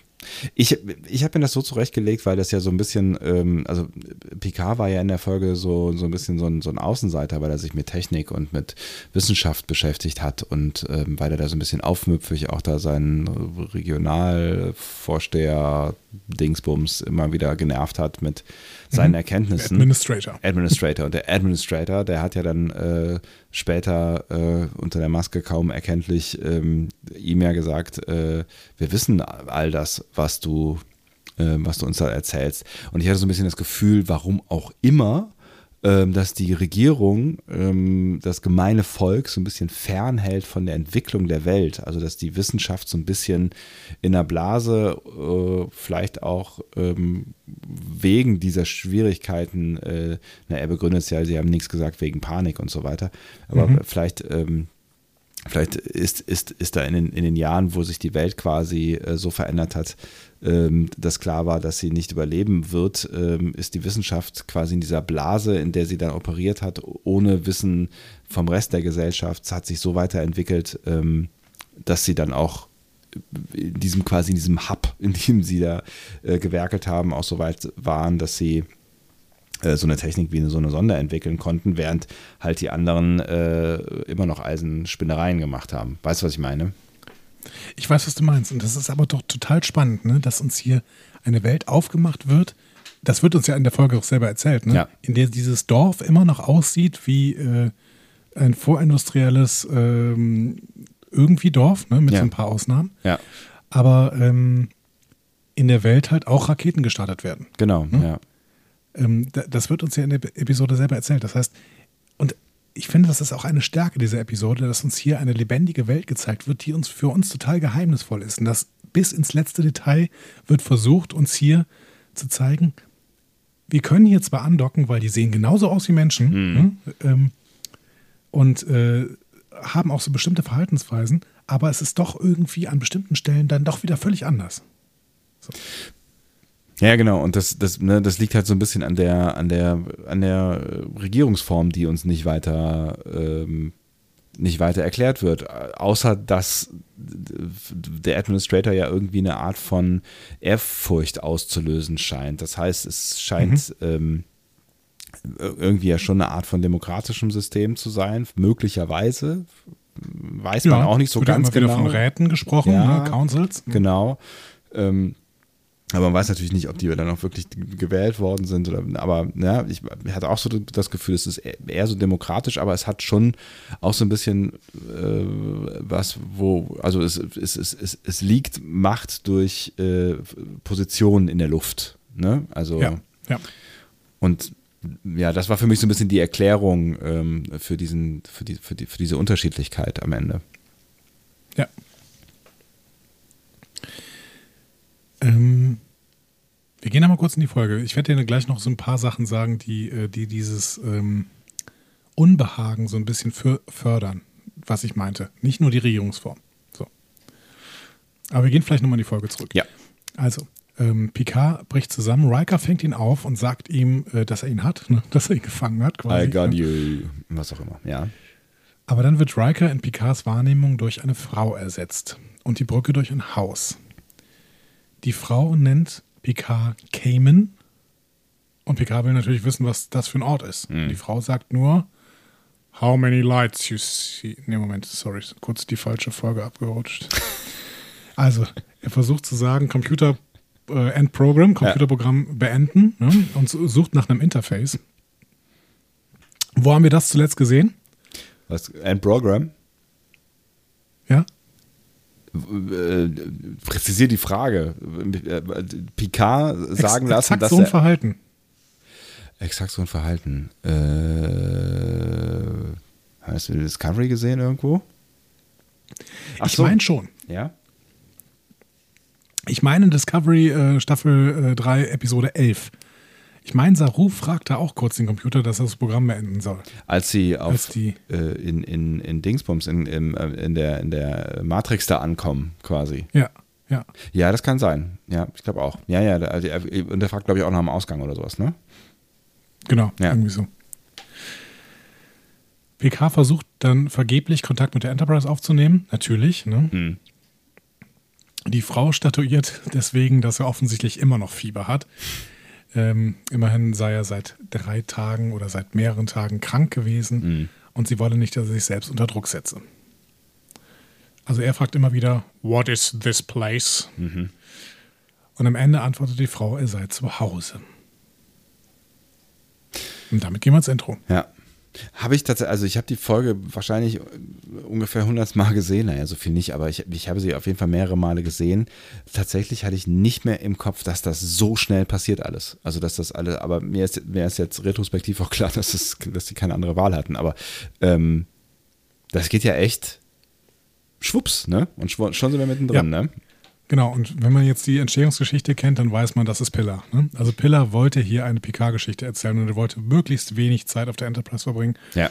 Der möchte, wollte möglichst wenig Kontext an der Stelle liefern ähm, und die, die Grundstory so einfach halten wie möglich, damit Picard hier wirklich was erlebt. Und es ist ja am Ende auch eine riesen Story, die sie da versuchen, in diese, diese, diese äh, 45 Minuten zu quetschen. Ne? Also das, ja, es äh, ist ein Leben. Ne? Ja. ja. Nach dem Intro ähm, besteht Picard dann daraus, nach draußen zu gehen. Ähm, und das, obwohl die Frau außerordentlich besorgt ist. Ja. Aber nicht mehr auftaucht, was ich ein bisschen bemerkenswert finde. Aber das ist ein anderes Thema. Ne, er läuft ja dann, er steht ja dann irgendwie auf dem Dorfplatz rum und dann läuft er noch rum, aber sie kommt nicht hinterher. So, okay. Nee, sie hat ihn erstmal gehen lassen. Ja. Ähm, aber bevor wir mit Picard nach draußen gehen, was sagst du erstmal zu dem Haus? Ähm, es ist voller, voller Widersprüche irgendwie, ne? Also mhm. ähm, es ist ja sehr ähm, basic-mäßig äh, eingerichtet. Ne? Also alles, was, was, also es hat ja so, so ein bisschen so eine mediterrane Optik, ne? Dieses, diese, diese weißen ja. Steine und dann auch so, so Korbmöbel und alles ein bisschen leichter und luftiger und ähm, nahezu keine Technik. Und wir erfahren ja auch dann später, dass es nicht mehr ein Telefon gibt, so, ne? Dafür hat es mhm. den Schnellkochtopf äh, da stehen ähm, und die Türen. Also später mehr. Genau. Und ähm, die, die, die Türen werden per Knopfdruck geöffnet, äh, obwohl man äh, diese Türen auch wirklich locker hätte mit der Hand öffnen können. Also das, das zeigt uns ja, also eigentlich allein das zeigt uns ja, dass wir irgendwie in einer technologisierten Welt sind, weil alles andere ähm, deutet da nicht drauf hin. Ja, genau. Fand ich auch. Also die Türschlösser sind im Prinzip das erste und das äh, lange auch das einzige, was uns zeigt, ja dass wir hier wirklich in einer hochtechnologisierten Welt sind. Ähm, der Rest ist im Prinzip vorindustriell. Ja. Total spannend. Ja, ja total, aber das, ne, das kann natürlich auch dann irgendwie, eigentlich ist es ja ganz geil, weil du ähm, ähm, meintest ja eben irgendwie, früher war alles besser, was, was so Naturverbundenheit angeht, wenn das so eine Art Lifestyle-Entscheidung ist, ne? aber vielleicht auch eine durch, durch die Regierung getroffene, aber wenn es so eine Art Lifestyle-Entscheidung ist, dann ist es ja eigentlich ganz geil. Wenn du sagst, irgendwie, wir nehmen die Vorzüge der Technik mit, aber ver verlieren nicht unsere ähm, ihre, unsere, unsere Verbundenheit zur Welt, zu dem, wo wir herkommen. So, wir führen ein einfaches Leben. Ist ja irgendwie ganz nice. Das ist voll super. Und man erfährt eigentlich auch nichts. In diesem Widerspruch möchte ich ja auch leben. Tust du ein Stück weit. Allerdings nicht, nicht, nicht so, wie ich jetzt fortsetzen wollte, weil ich meine, man erfährt nichts über sowas wie Geld. Ne? Also ich glaube, in der Folge wird, wird Geld nicht thematisiert. Außer, dass, dass es um Ernte geht und so, mhm. aber vielleicht gibt es ja kein, ähm, äh, kein kapitalistisches System und das würde vielleicht auch ähm, erklären, warum Leute zufrieden sind mit dem, was sie haben und es keinen Drang gibt, irgendwie was zu verbessern. Möglich, möglich. Also es wirkte ja auch alles so ein bisschen kommunenmäßig in dieser kleinen Gemeinde, ne? Ja. ja. Ähm, Wobei begrenzte Ressourcen natürlich zu Zuteilung von Ressourcen führten, aber das ähm, spricht ja nicht gegen die äh, antikapitalistische These, die du gebracht hast. Ne? Nee, das ist ja eine pragmatische oder eine, eine weiß ich nicht, irgendwas, was zwangsläufig ja. passiert. Ähm, ich fand es ganz spannend, dass diese, diese Matte-Paintings äh, auch an der Wand hängen hatten. Das war so irgendwie nach dem Motto, ja, Matte-Paintings können wir, dann hängen wir doch ein paar an die Wand. Ne? genau. Und die Türen hast du auch schon angesprochen. Ja.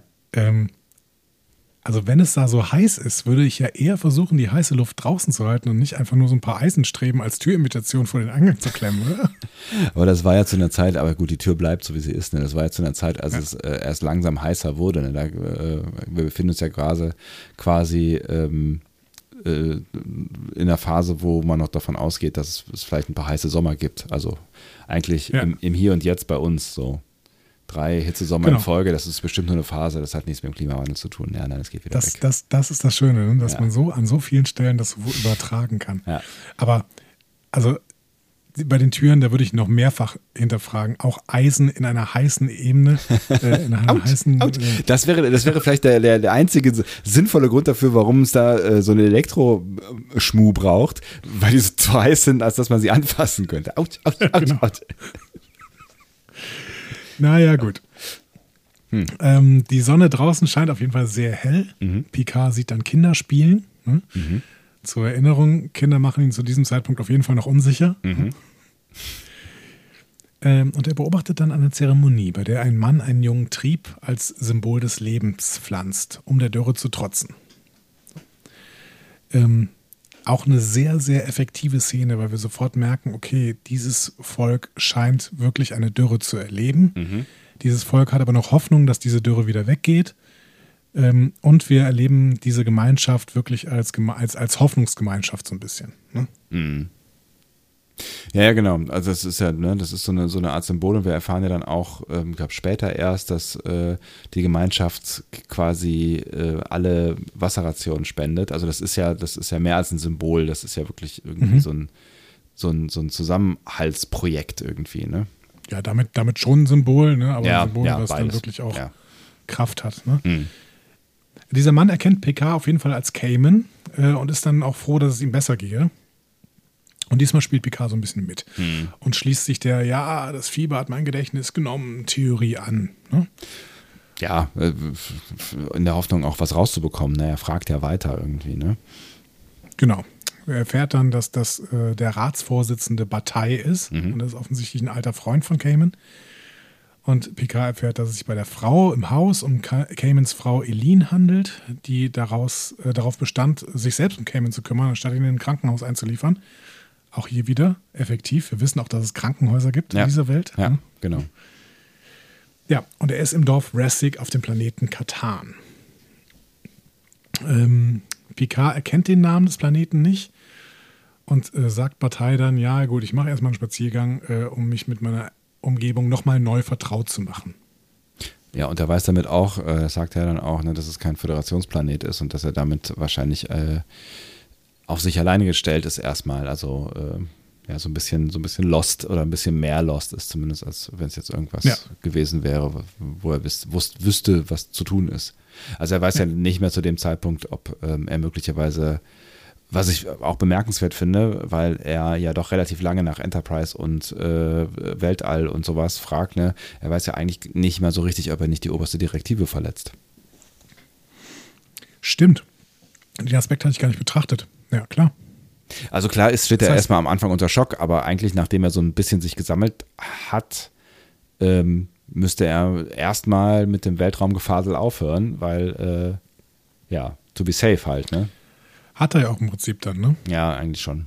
Ja, ein Stück also später, weit, natürlich, äh, natürlich vertraut er sich irgendwann Elin an, aber das ist ja auch in den fünf Jahren ab dann passiert. Also irgendwann würde selbst Picard wahrscheinlich sagen, ja gut, oberste Direktive hin oder her. Ne? irgendwie, äh, ich bin gekommen, um zu bleiben, Freunde. Ja, offensichtlich, genau. Ja. Ähm, was sagst du zur Partei? Ersteindruck? Och, es wirkt jetzt nicht so wie der, wie der totale Leader irgendwie, ne? aber wirkt wie ein, ähm, ein kumpelhafter, sympathischer äh, Typ. Also ich hatte direkt ähm, äh, also ich hatte keine misstrauischen Gefühle ihm gegenüber, weil es ja häufig der Ortsvorsteher oder Regionsvorsteher oder was auch immer Vorsteher ist, mit dem es einen Konflikt auszutragen gibt. Ähm, aber das scheint hier offensichtlich nicht der Fall zu sein. Er kommt mir sehr wohlwollend entgegen. Dann hatten, hatte die Politik doch recht. Benjamin Blümchen hat uns einfach eine falsche Sicht auf Amtsträger ge gegeben. Why? Benjamin Blümchen wurde ja mal tatsächlich äh, schon öfter kritisiert dafür, dass es Kindern eine äh, falsche Sicht auf Politiker gibt. Weil der Weil Bürgermeister in Benjamin Blümchen ist so korrupt Ach so.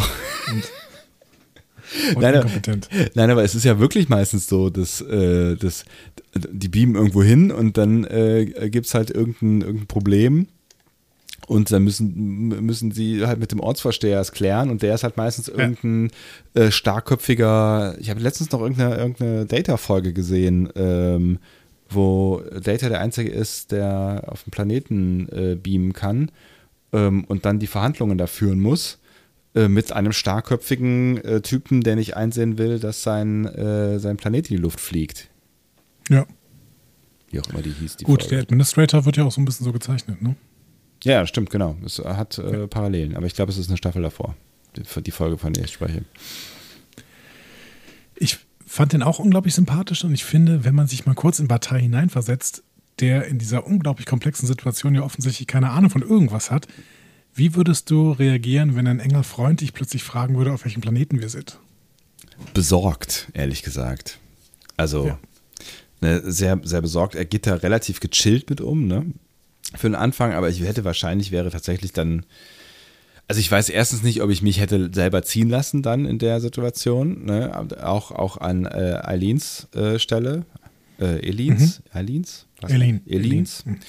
Ähm, aber ich glaube, als Partei wäre ich auf jeden Fall zu Elin gegangen und hätte gesagt, so, äh, Alter, was geht denn da? Da müssen wir irgendwas machen, oder? Also der braucht irgendwie Hilfe und vielleicht sollte der nicht alleine hier in der Gegend rumlaufen oder irgendwer sollte zumindest mal Ja. hinterherlaufen oder so, ne? Sagt er ja aber die ganze Zeit. Ne? Und ich finde, dass er so besorgt wird, aber trotzdem bereitwillig zu antworten ist, sagt schon einiges über den Grad der Freundschaft aus. Das stimmt allerdings. Zwischen den beiden. Ja. Ja, ja, wahrscheinlich sonst wäre es eher eine awkward Situ- Situation geworden und ähm, er hätte sich aus dem Gespräch äh, rausgezogen mit, äh, ich glaube, du brauchst äh, Hilfe und so, ne? Ja.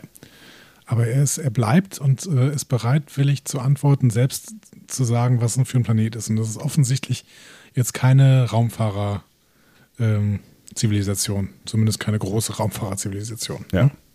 Also sie haben offensichtlich äh, die Kenntnis darüber, dass es ein Planet ist. Ähm, Ja. genau. Und dann damit wissen sie ja vielleicht auch, dass, dass um sie herum vielleicht noch irgendwas anderes los ist, so, ne? Ähm, aber wahrscheinlich war es das dann auch. Genau. Picard läuft dann tatsächlich aus der Stadt heraus in einen großen Hügel hinauf, ähm, von dem er auf einen Blick, einen Blick auf Rassic hat. Äh, jetzt gehen wir noch mal kurz in die Produktionsperspektive. Das Filmmaterial da von Patrick Stewart wurde im Bronson Canyon gedreht. Und das Dorf wurde dann in der Post-Production hinzugefügt. Auch wieder teilweise als Matte Painting, aber man sieht auch so ein bisschen Leute da drauf rumlaufen. Das heißt, es war nicht nur ein Matte Painting.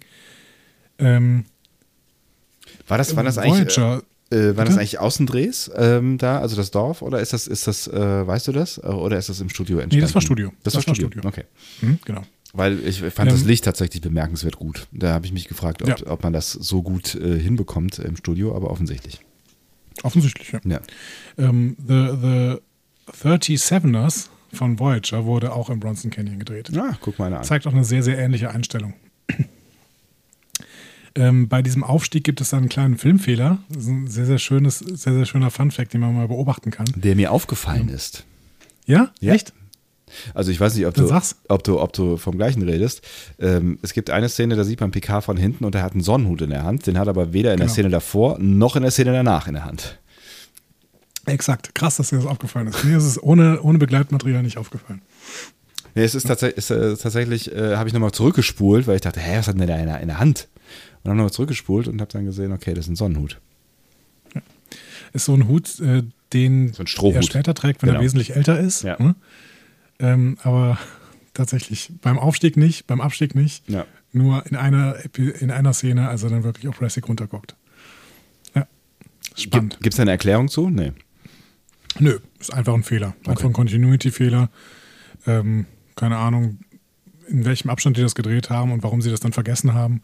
Aber Es ist krass, dass sowas in sowas in Folgen landet, oder? Ich meine, es ist jetzt, es ist am Ende wurscht so, aber das, ich meine, das, das muss ja, wenn mir das auffällt als, als Zuschauern, ich meine, da, da werden ja Leute drüber geguckt haben, bevor die das rausgegeben haben. Ne? Das muss denen ja irgendwann aufgefallen sein und dann müssen sie ja irgendwann die Entscheidung getroffen haben, scheiß drauf. Ja. Ich weiß nicht, ob man sowas dann auch irgendwann äh, absichtlich reinmacht, weil man irgendwie denkt, ach komm, jetzt gebe ich mal den Leuten was, damit sie äh, ein bisschen nitpicky sein können oder so. Keine Ahnung. Aber ich meine, Du kannst natürlich jetzt auch einfach immer mal eben kurz äh, überlegen, was ähm, das, das für ein Symbol ist, was uns der Hut philosophisch sagen soll, was, was das äh, äh, möglicherweise, was da drin steckt, ja. Strohhut, Stroh vor allen Dingen, Stroh, Hut, ja. Hut beschützen von oben, Sicherheit, Stroh, ja, ist da, was dazu können wir später noch was, dazu können wir auf jeden Fall später noch was sagen, aber äh, nicht in dieser Szene. Ist in Ordnung. Ähm, am Abend schleppt sich auf jeden Fall Picard, man kann ihn noch Picard nennen, äh, zurück zu dem Haus, in dem er aufgewacht ist. Hm? Mhm. Ähm, Was ich auch eine spannende, in diesem Haus, äh, auch eine spannende, ne, auch eine spannende Frage für, fand. Ne? Ähm, warum geht er zurück? Oder wärst du zurückgegangen? Ja, ich glaube schon. Also er musste ja irgendwann wieder äh, in ein Haus gehen, ne, weil es offensichtlich draußen nicht aushaltbar ist lange. Ja. Hm? Ähm, und ich glaube, ich wäre dann auch zurückgegangen, weil ich ja weiß, äh, dass in diesem Haus mir erstmal offensichtlich jemand wohlgesonnen ist. Ja, aber du weißt auch, dass es zu schwierigen Situationen kommt. Ja, gut. Ja. Aber gut, ja. Aber, aber das ist ja, vielleicht auch alternativ. Das ist nicht die große Wahl. Du kannst irgendwo hinlaufen, aber. Ja, hm, ne? ja ist schwierig, das stimmt schon. Wenn du irgendwann nochmal in diese Episode reinguckst, achte mal auf die Schubladen. Okay. Das ist eine dieser Nummern, wo sie einfach versucht haben, äh, die Welt anders darzustellen als unsere Welt. ähm, sie wollten irgendwas Exotisches mit diesen Schränken machen und deswegen sind bei den Schubladen alle Knöpfe auf der linken Seite. Hä? Und zwar nur auf der linken Seite. Also gerade bei den großen Schubladen, die dann halt mehrere Knöpfe hätten, ja. die haben mehrere Knöpfe auf der linken Seite. Furchtbar unpraktisch. Aber es ist so. Aber es ist was anderes, ja. Ja. Geil. Nee, habe ich nicht drauf geachtet. Okay, werde ich drauf achten beim nächsten Mal. Finde ich total spannend, dass man sowas versucht hat und wirklich, das ist so ein, so ein Ding, was vielleicht ins Unterbewusstsein kommt, dass das irgendwie anders ist als bei uns. Und ja, man nimmt es wahrscheinlich bewusst selten wahr. Ja, genau. Irgendwie Design anders, äh, aber ist ja auch eine andere Welt, klar. Genau ist ja schon genug gleich am Ende, ne? Also es ist ja einfach schon sehr viel einfach identisch mit dem, was wir so haben. Genau. Ja, Elin war krank vor Sorge. Sie hatte Leute äh, beauftragt, ihn zu suchen sogar. Ne? Und äh, fragt jetzt, ob er hungrig sei. Und er antwortet gereizt: Ja, hungrig, durstig und erschöpft. Und das zeigt wohl, dass ich in keinem. And exhausted. Und das zeigt wohl, dass er äh, in keinem Traum ist, oder? Sagt, sagt er so zu sich selbst und zu ihr so ein bisschen. Genau. Ist natürlich so ein bisschen eine erkenntnistheoretische Grundfrage. Ne? Können wir den Unterschied zwischen dem, was wir über unsere Sinne von der Außenwelt beobachten und dem, was direkt in unser Gehirn gepflanzt wird, feststellen? Picard sagt nein. Ja, ist ganz spannend. Vor allen Dingen ist es so die Frage, was ist denn das dann, was, was uns da vorgegaukelt wird? Weil wenn es ein Traum ist, ne, also wenn es sowas so eine Art Traum ist, aber er, er, schläft ja nicht, ne? Also ja. das ist so die Frage, wie es technisch ist. Ich habe irgendwann mal gehört, man kann, ähm, also ähm, Leute, die, die äh, ähm, luzid träumen können, also die, mhm. die sich quasi aktiv durch Träume bewegen können, äh, oder ne, das luzide Träumen, das trainierst du ja auch in der realen Welt, also indem du in der realen Welt dir immer wieder Impulse gibst äh, und dich daran erinnerst, dass du gerade wach bist, ähm, so damit du halt den Unterschied merkst zu dem, ne, also du gibst halt irgendwie dir immer den gleichen Impuls äh, jede Stunde oder sowas. Und du kannst testen, habe ich mal äh, zumindest ähm, gelernt in einem Interview, du kannst testen, ob du gerade träumst oder nicht träumst, indem du ein Schild fokussierst, also mit Schrift am besten oder mit Zahlen. Und ähm, was du halt in der normalen Welt natürlich hm, ganz normal lesen kannst, was in einem Traum aber garantiert durcheinander fliegen wird. Also du wirst, entweder es wird unscharf oder die Buchstaben tanzen dir weg oder irgendwie sowas. Also du, du kannst, du kannst es nicht ordentlich lesen. Ähm, und wenn es so einen Trick natürlich geben würde, ähm, um herauszufinden, ob es gerade real ist oder nicht real, ähm, dann wäre es natürlich irgendwie ganz, äh, ganz praktisch gewesen an der Stelle. Aber offensichtlich ist Hunger haben der Trick nicht oder nicht Hunger haben. Zumindest nicht für Picard. Ne? Ja. Aber das ist ja eben so eine Frage, die schon Descartes aufgeworfen hat, ne, mit seinem Traumargument. Äh, der war auch der Meinung, dass wir es nicht unterscheiden könnten. Mhm. Ne? Und wenn man jetzt mal die gesamte Science-Fiction-Welt anschaut, ne, von Total Recall über äh, Matrix, über Inception und sowas, ne, ist halt ein nachhaltiges Konzept. Ne? Können wir das unterscheiden oder können wir es nicht ja. unterscheiden? Mega spannend. Das war eine mega spannende Ja. Frage. Ja. Voll. So, Elin ist aber offensichtlich jetzt verletzt, weil er darauf besteht, dass er nicht hierher gehört und dass es nicht sein Leben ist. Ne? Kriegt sich aber. Verständlicherweise verletzt. Ja, aber kriegt sich relativ schnell wieder ein, ne? Irgendwie. Also sie war ja doch recht sauer, dass er einfach weggelaufen ist, aber checkt dann irgendwie auch, dass er mehr Probleme hat, äh, so als, als dass man jetzt auf ihn äh, valide hätte einhacken können, glaube ich. So, so hatte ich das Gefühl. Ja. Ne?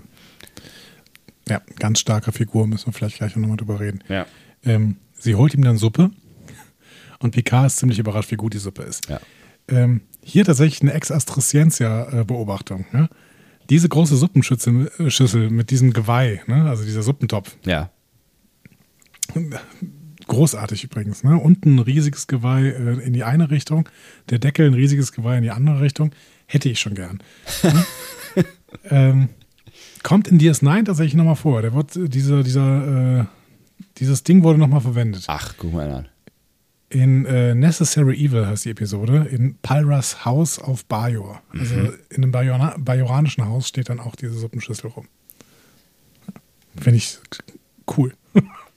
Ich habe mich so ein bisschen gewundert, warum sie diese, diese, diese verkleckerte ähm, ähm, äh, Suppenkelle da auf die, auf die hübsche Decke legt, die ja danach ruiniert ist. Ja, das, das triggert so einen Monk für dich, aber im Endeffekt ist es ja nicht so schlimm. Gut. Aber du hast schon recht, also in einer, in einer Welt, in der man nicht so viel waschen sollte, weil es nicht so viel Wasser gibt, dann sollte man sowas nie machen. Wirklich. Ja, Elin verwöhnt ihn dann, indem sie ihn Fragen stellen lässt. Vielleicht ist das mal ein Zeitpunkt, um über Elin zu sprechen. Ähm, hier wieder die Aufnahme der Perspektive. Was würdest du tun, wenn? Wenn was? Wenn du in ihrer Situation wärst. Ach so. Ähm. Ja, es ist, es ist, ich finde es mega schwer, weil, also du musst ja davon ausgehen, in ihr, aus ihrer Perspektive, musst du ja davon ausgehen, ähm, dass dein Partner, den du liebst, der, den du geheiratet hast vor gar nicht allzu langer Zeit, mit dem du eine Familie gründen willst, dass der durch eine Krankheit verwirrt ist. So. Und ähm, ja, das Einzige, was du der in der Situation ja machen kannst, in der Hoffnung, dass es ja temporär ist, wovon sie ja irgendwie ausgeht, hatte ich so das Gefühl. Ne? Also sie sagt ja dann auch, am Anfang hat sie es gesagt, ich glaube, sie wiederholt es auch irgendwann nochmal, du bist ja, du hast irgendwie lange Fieber gehabt, ähm, so, das wahrscheinlich bist du jetzt deswegen verwirrt, so, ne? Ähm, ja, also was, was bleibt dir anderes übrig, als liebevoll schonend mit der Situation umzugehen und ähm, es erstmal so anzunehmen, wie es ist, in der Hoffnung, dass es bald besser wird. So. Ja, Also klar, Also- dass du, dass du, dass du, ne, das ist ja, das ist ja das, das Alzheimer-Problem oder, oder ne, mit, mit, mit all, all diesen degenerativen Krankheiten, ähm, was kommst du wahrscheinlich irgendwann an einen Punkt und ähm, da können wir ja dann auch später nochmal drüber reden, an den, den Punkt ist sie ja gar nicht so krass gekommen, außer, ne, also das, sie, sie formuliert ihre Kritik ja später sehr sanft, äh, alles in allem, ne? Ähm, kommst du bestimmt an einen Punkt, wenn du mit jemandem zu tun hast, der unter Gedächtnisverlust leidest, wo du halt einfach genervt bist, wo du halt einfach ent, genervt, enttäuscht wütend, bist, ne? Ja. gekränkt bist Wütend auch aufs Schicksal darüber, so ein bisschen. Ja, vielleicht auch sauer auf, auf denjenigen irgendwann mal, dass, dass er sich nicht mehr an die schönen Momente erinnern kann, zum Beispiel. So, ne? dass er dass er sich nicht mehr erinnern kann an das, was, was das, das uns dann ausgemacht hat. So, ne? Ähm, aber ich glaube, an dem Anfang, an dem wir uns gerade befinden, ähm, mit all der Hoffnung, dass alles wieder gut wird, kannst du nicht viel anders machen als das, was sie tut und wirst es wahrscheinlich auch tun in einer Liebesbeziehung. Ähm, nämlich zu versuchen, zu, so, so, so gut wie möglich deine Gefühle runterzuschlucken und so wohlwollend wie möglich zu sein und geduldig. Ich finde solche Überlegungen total spannend. Ich, ähm, hast du den Film, hast du den Christopher Nolan-Film Prestige, Meister der Magie gesehen? Nee. Da gibt es auch so eine Überlegung, weil es so eine, ähm, einen Menschen mit verschiedenen Identitäten gibt, um es mal äh, ohne Spoiler auszudrücken. Und ähm, dessen Partnerin ähm, erkennt immer, wenn er eine bestimmte Identität annimmt. Mhm. Das ist sehr falsch ausgedrückt, aber die Leute äh, sollen jetzt auch nicht darüber gespoilert werden, dass ich hier dieses Ding anbringe. Und ich finde die Perspektive dieser Partnerinnen immer ganz, ganz spannend, dass die halt ähm, immer gesagt bekommt, äh, ich liebe dich und manchmal sagt, ja, heute merke ich, dass es stimmt und an anderen Tagen sagt, heute stimmt es nicht. So. Und ich finde so eine Perspektive auf ähm, jemanden, der halt mit unterschiedlichen Identitäten leben muss und Mhm. leben möchte auch, ähm, eine, eine sehr, sehr spannende Perspektive, weil es eben auch so übertragbar ist auf das, was du gerade gesagt hast, ne? auf so Situationen, in der äh, ein Partner erkrankt oder eine Partnerin erkrankt. Mhm. Ne? Und vielleicht da auch ein Identitätswechsel beziehungsweise einfach ein Charakterwechsel oder äh, sowas stattfindet. Ne? Ja, das ist, also ich, ne, es ist eine, eine voll krasse Vorstellung und es ist ja am Ende auch die Frage irgendwie, was macht Liebe aus? Also was lieben wir an, an jemand anderem so? Ja, also was, genau. was ist die Zusammensetzung von dem, was sich dann hinterher in dem Gefühl Liebe äußert so? Und kann das nachhaltig kaputt gemacht werden dadurch, dass sich Charaktereigenschaften zum Beispiel verändern? Oder kann das dadurch kaputt gemacht werden, dass sich Erinnerungen ähm, verändern oder verloren gehen? Ne? Vielleicht auch nach einem Unfall. Ne? Also was, was passiert, ähm, wenn die gemeinsame Vergangenheit weg ist? Also was macht das mit Ja. einer Liebe? Das sind, finde ich, sehr, sehr spannende Fragen, auf die ich auch keine Antworten habe. Hoffentlich auch keine suchen muss. Genau, hoffentlich auch keine suchen muss. Ja. Genau, das wollte ich gerade noch dazu sagen. Ich finde Margot Rose, das ist die Darstellerin, die spielt Eileen auch so unglaublich toll hier. Ne? Ja. Also ich finde es, es kommt drüber, dass ähm, Eileen fürsorglich ist, aber auch an bestimmten Stellen im Inneren verletzt, Hm, ne? Absolut. Mhm. weil er immer wieder an ihrem gemeinsamen Leben zweifelt im Endeffekt. Ja. Und ähm, Margot Rose wurde auch von den ProduzentInnen äh, wirklich mit Lob überhäuft. Also ähm, Peter Lauritsen hat äh, nur noch geschwärmt. Es war so toll, dass ich hier eine Darstellerin, Darstellerin hatte, die das spielen konnte Mhm. und ähm, die, die wirklich das auch zum Leben äh, erwecken konnte. Und ich finde auch, dass das Margot Rose sehr, sehr gut ähm, gelungen ist tatsächlich. Ja, finde ich auch. Die ist bis heute übrigens gefragte Schauspielerin in Film und Fernsehen. Zuletzt hat sie in Bosch mitgespielt, 2019 noch. Ach was, okay. Was hat sie denn da gespielt? Ähm, die Laura Graham, meine ich, heißt die. Na, werden wir mal gucken. Oder Lauren oder so.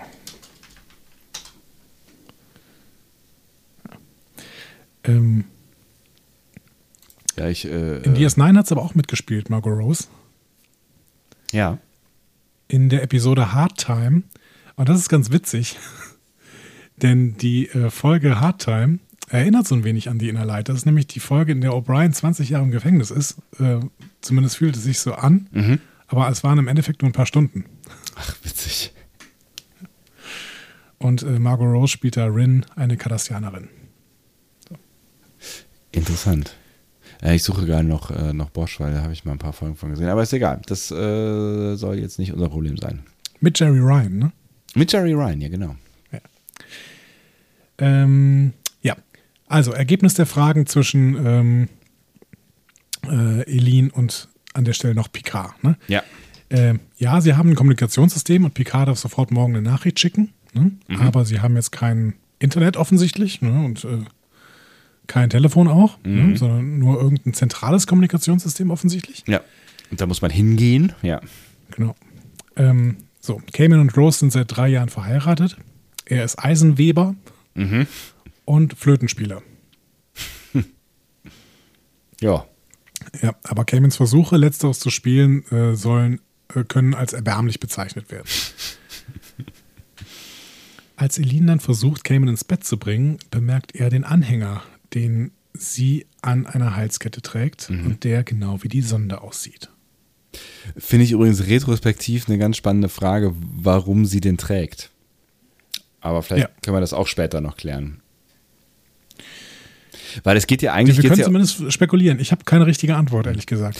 Es geht ja eigentlich, hätte ich jetzt gedacht, bei diesem Experiment auch um Immersion irgendwie, also um, um eine, eine, Genau. eine möglichst klare, tiefe Annahme des, von dem, was, ich, was da erlebt werden soll. Ne? Und das Genau, die Suspension of Disbelief soll wegfallen. Also du sollst nicht daran zweifeln, dass das real ist. Ja. Und das holt dich ja eigentlich zwangsläufig in die reale Welt zurück, ne? Eben. Deswegen verstehe ich es nicht ganz. Hm, ich auch nicht. Da brauchen wir auch später nicht drüber zu reden. Cool. Okay, wir gehen aber nochmal zurück in die eigentlich reale Welt für Picard, äh, zurück zur Enterprise, wo nur ein Moment vergangen ist. Hm. Äh, Riker ruft die Krankenstation, da sind wir tatsächlich noch. Ne? Also er ist gerade erst zusammengebrochen. Riker ruft die Krankenstation. Äh, Beverly ähm, eilt zur Brücke und ähm, konstatiert, der Kapitän ist bis auf die Bewusstlosigkeit gesund. Aber seine Neurotransmitteraktivität ist stark erhöht. Und dieser Strahl von der Sonde kann direkt bis zu Picard gemessen werden. Deswegen schlägt Worf vor, was Worf immer vorschlägt: zerstören. Ah, es ist, es ist, äh, ja. Irgendwie erwartet man es ja, aber manchmal ist es halt auch so, oh, really. Ja, Hast du noch keine Folge Star Trek geguckt? So, das ist, also es ist so, irgendwie ist doch klar, in dem Moment doch klar, äh, jeder, der irgendwie ein paar Stunden auf dieser, dieser Brücke gedient hat, ja, und in, nach fünf Staffeln habe ich das halt schon ein paar Stunden, ist doch klar, dass irgendwas passiert, wenn dieser Strahl unterbrochen wird. Was auch immer. Wahrscheinlich steht das Leben von Picard auf dem Spiel oder die Sonde explodiert und reißt alle in den Tod. Aber irgendwas, irgendwas passiert, wenn man diesen Strahl unterbricht. aber das ist Worf ein bisschen egal, denn äh, das ist so eine kleine Parallele zu Best of Both Worlds, denn da wollte, wollte er ja den Kubus zerstören, auf dem Picard ist. Ja, das stimmt schon. Ähm, Crusher hat damals davon abgeraten und rät auch jetzt davon ab. Ja. Ähm, und dementsprechend äh, soll, zieht sich die Enterprise erstmal langsam zurück. Das ist auch der Moment, wo Rolaren ins Spiel kommt, der Riker diesen Befehl gibt. Ne? Ensign, ein bisschen äh, hier Abstand? äh, Schrittgeschwindigkeit bitte. Ja. Ne? Und die Sonde äh, bewegt sich aber neben ihr, als wäre sie angebunden. Mhm. Genau. Tolle Technologie. Aber ganz einfach. Ja, genau. Simple. Ja. Ähm, zurück nach Katan. Indes sind dort fünf Jahre vergangen. Ich hoffe Sowohl übrigens, dass ich in fünf Jahren nicht so alter wie äh, Picard. Ja, gut, aber Stuart sieht halt auch immer alt aus. Und wenn der, also der hatte seinen grauen äh, Haarkranz und wenn er die Haare ein bisschen länger wachsen lässt, dann sieht das halt auch wirklich dann sofort fünf Jahre älter aus. Ja. Ähm, Eline hat auch ihre Haare wachsen lassen. ja.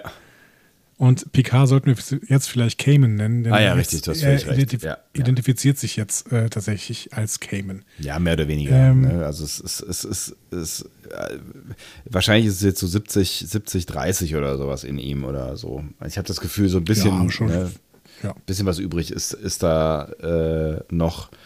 Aber es ist ein Prozess, der ähm, ja den Cayman gewinnt.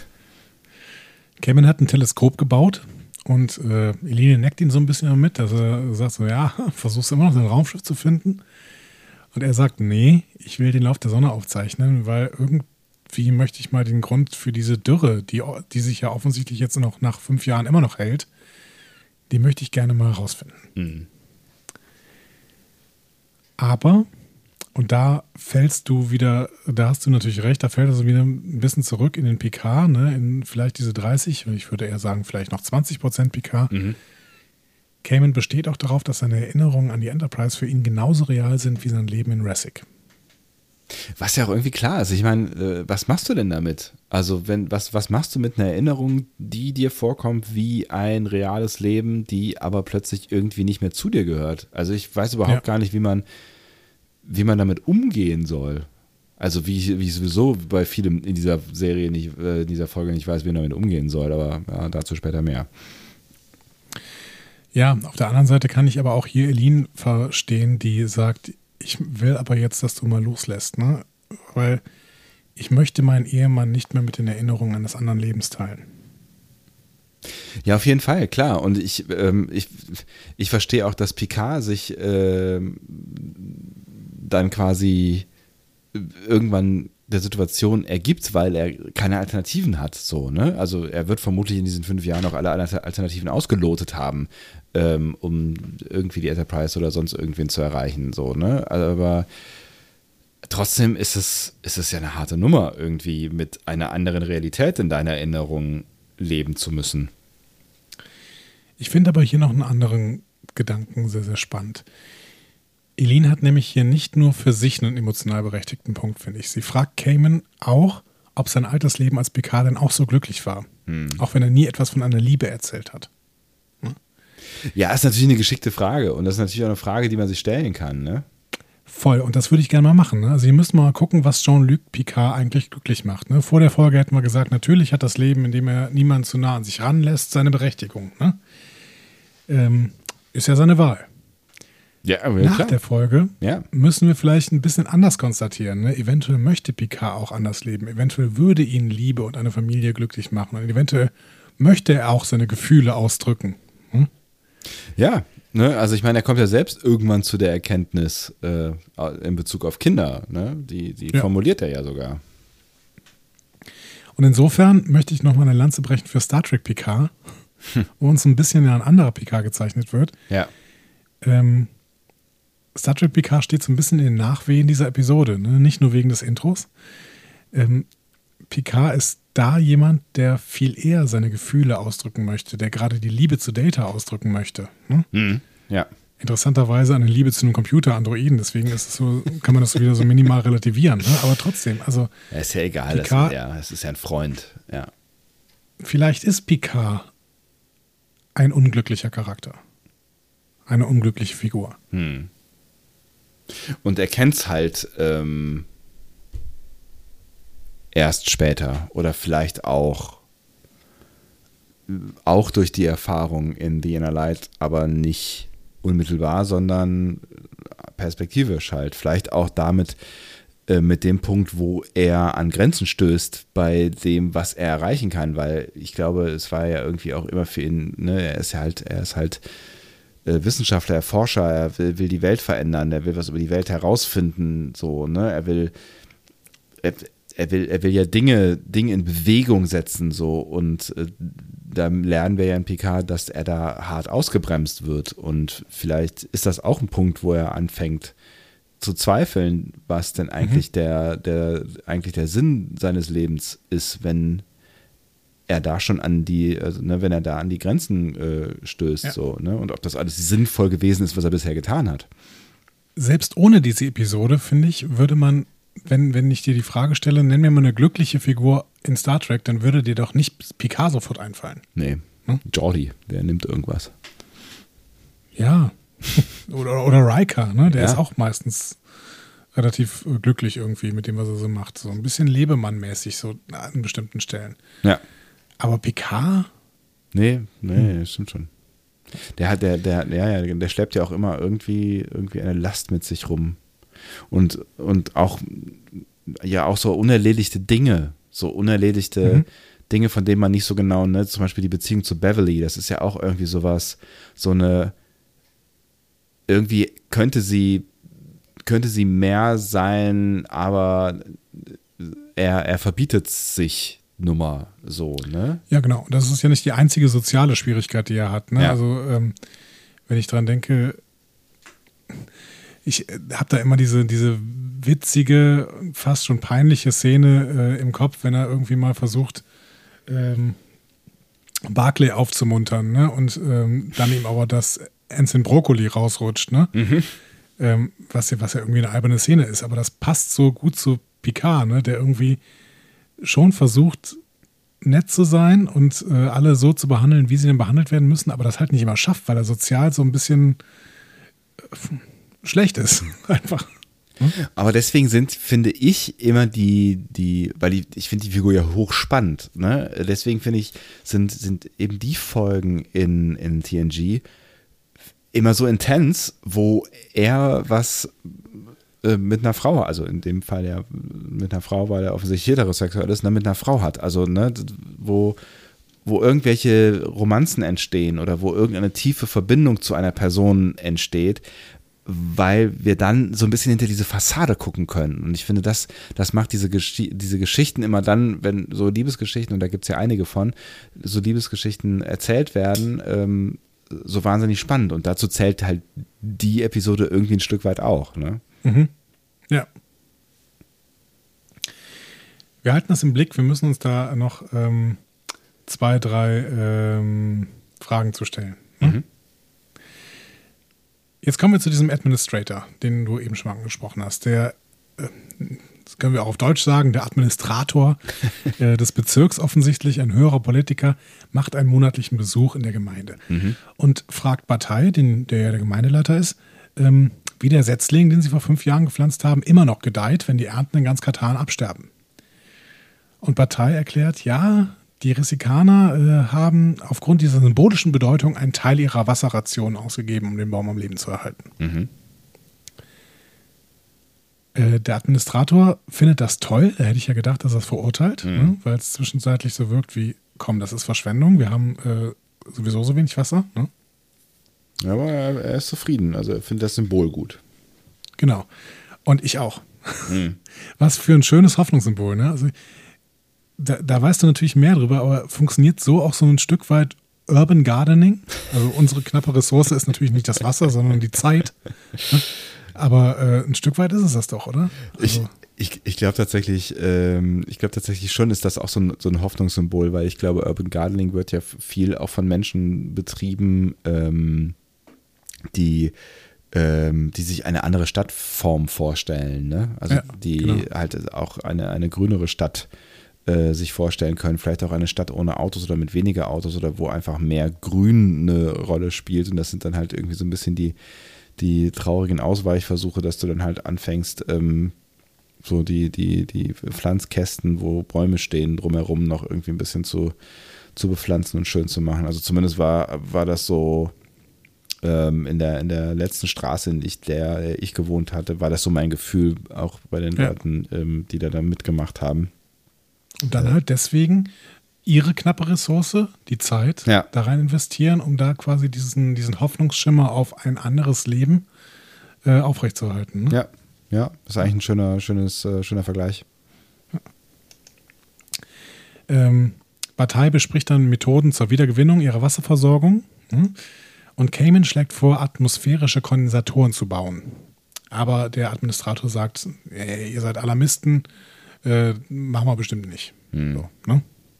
Aus, aus der, aus der Retro-Perspektive muss man an der Stelle wahrscheinlich schon sagen, dass er vielleicht schon mehr weiß und vermutlich auch weiß, das lohnt sich alles nicht.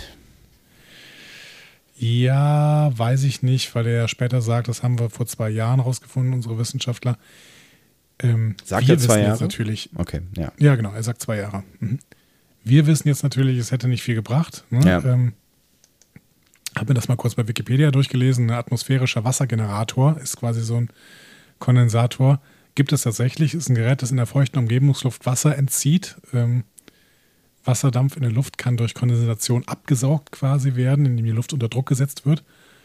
Ähm, das ist das gegenteilige Prinzip eines Luftentfeuchters quasi. Mhm. Und das ist genau dann nützlich, wenn es schwierig oder unmöglich ist, reines Trinkwasser zu erhalten. Ähm, weil man dann immer aus der Luft ein bisschen was Wasser rausziehen kann. Hm.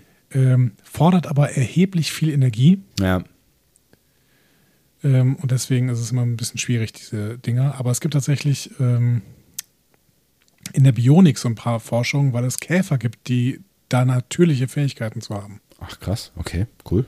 Stenocara gracipilis. Wer kennt sie nicht? Ähm, aber wir wissen, diese Kondensatoren hätten überhaupt nichts geändert in der Situation. Ähm, Katan hätte vielleicht ein bisschen mehr Wasser gehabt, hätte aber auch nichts gebracht. Ja. Auf Dauer. Nova ist Nova. Genau. Aber es ist schon spannend, dass der Politiker hier im Prinzip den Klimawandel leugnet. Ne?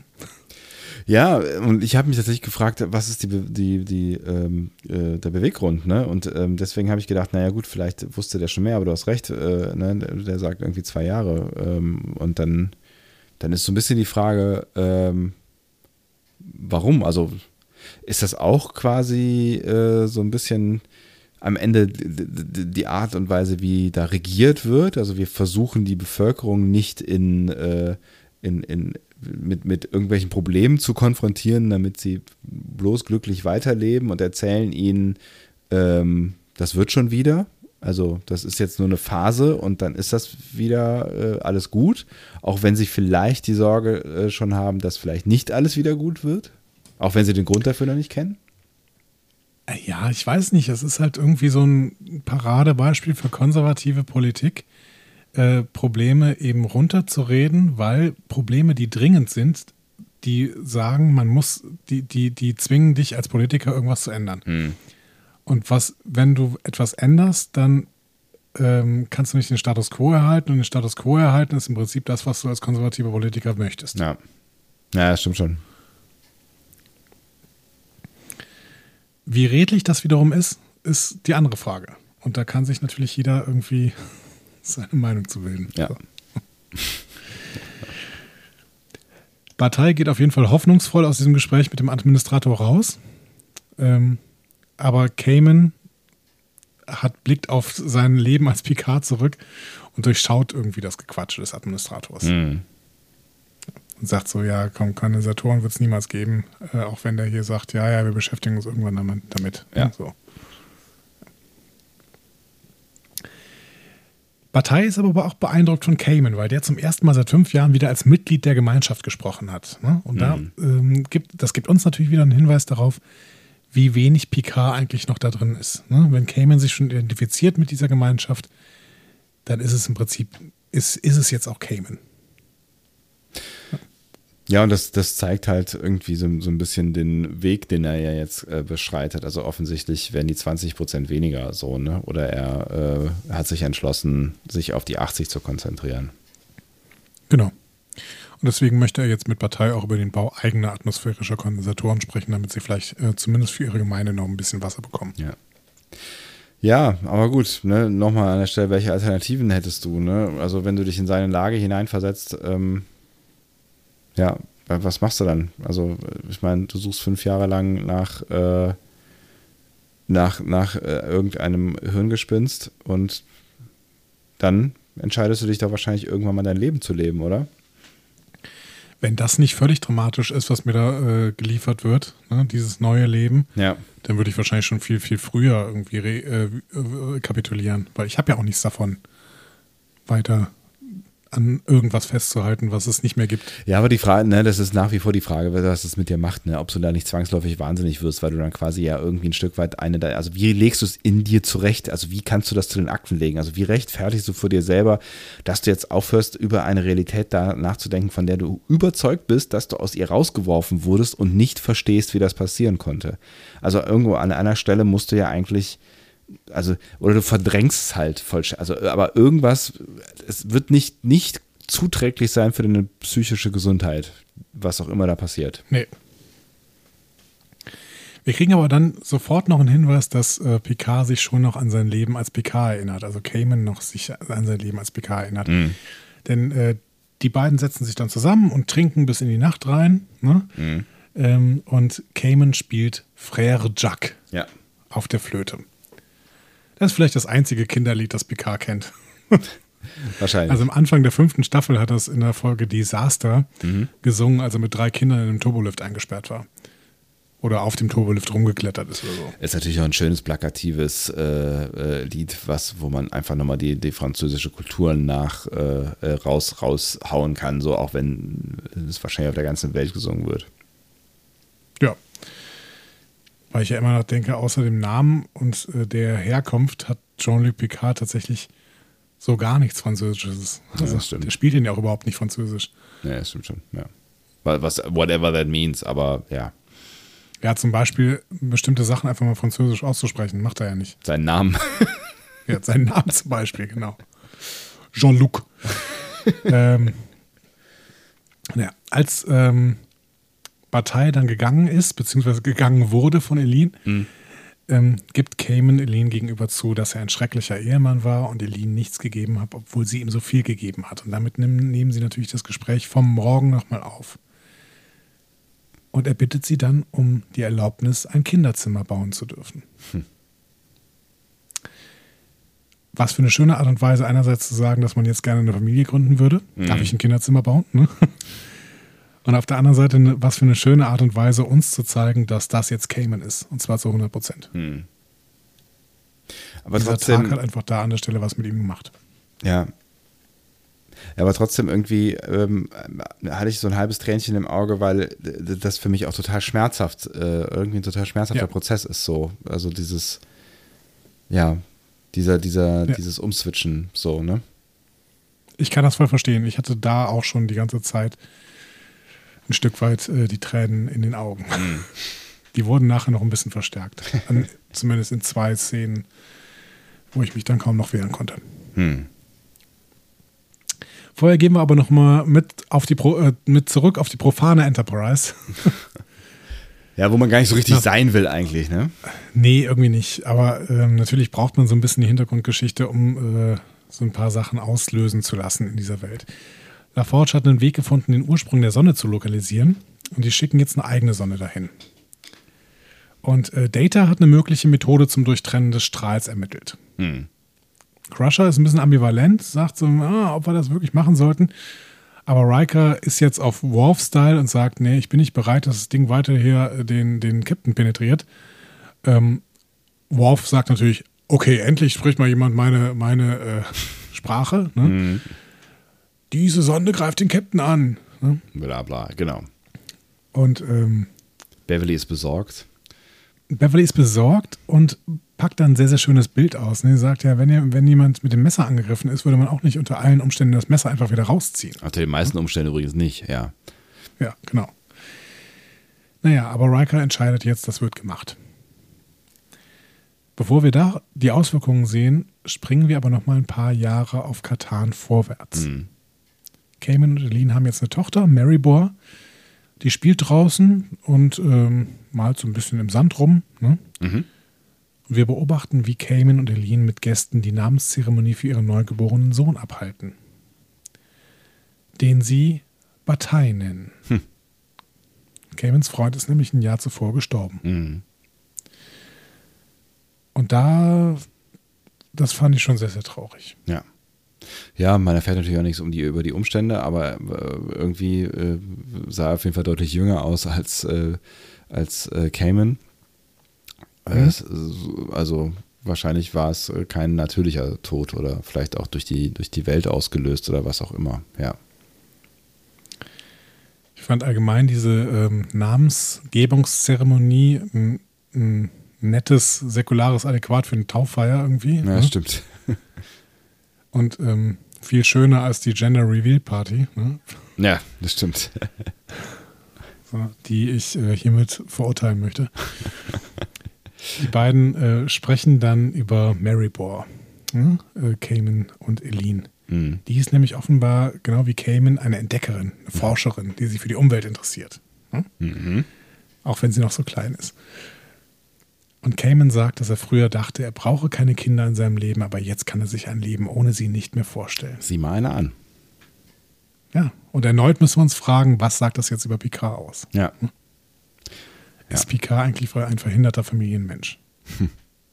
Ja, und ne, also auch, auch durch seine eigene Unfähigkeit mit seiner Familie zurechtzukommen, ne? Also ähm, vielleicht liegt es ja auch darin ein Stück weit, ne, dass er, dass er sich irgendwie selber da im Weg steht und da in dem Fall, äh, wo er quasi ja mehr oder weniger da reingezwungen wurde, ähm, ja, konnte all diese, diese Probleme, die er als Picard hat, vielleicht überwinden. Also das, ich finde ich find die Frage durchaus berechtigt, die du stellst. Ja. Ja. Deswegen finde ich es auch so wichtig, dass wir diese Episode endlich mal besprechen, weil wir diese ganzen Fragen vielleicht in Picard Staffel 2 auch nochmal aufnehmen müssen. Hm. Nach der Zeremonie bricht Cayman zusammen. Denn, und jetzt switchen wir so ein bisschen zwischen den beiden Welten, der Versuch von Data, den Strahl zu durchtrennen, führt zu einem Anfall von Picard. Hm. Und Crusher und Schwester Ogawa arbeiten daran, ihn zu retten, aber er stabilisiert sich erst wieder, als Data den Strahl wiederherstellt. Ich habe mich ein bisschen gefragt in dem Moment, warum bringen sie eigentlich, warum bringen sie den eigentlich nicht in die Krankenstation? Ja, das habe ich mir ein paar Mal mir- gefragt, ja. Hab Der liegt ja die ganze Zeit auf dem erklärt, dass Boden. das vielleicht eine ganz kurze Zeit einfach nur ist. Ja, gut, sie sagen ja hinterher 15 bis 20 Minuten, ne? Aber äh, Ja, 20 bis 25, ja. Nee, irgendwie wird doch normalerweise jeder relativ schnell in die Krankenstation gebeamt, so, ne? Aber vielleicht haben sie Angst, ihn zu transportieren wegen des Strahls. Kann natürlich sein. Ja. Ist, ist auch nicht so wichtig wahrscheinlich. Hm. Nee, aber ich habe mich auch gewundert, warum die immer noch auf der Brücke hocken und äh, alle um ihn herum so. Kurzer Gedanke von Nina aus unserer Schattenredaktion, äh, den ich jetzt gerade mal hier reinschmeißen möchte. Ähm, wenn ähm, Cayman Frère Jacques spielt, passt das auch vom Text, weil in Frère Jacques heißt es ja, schläfst du noch? Hm.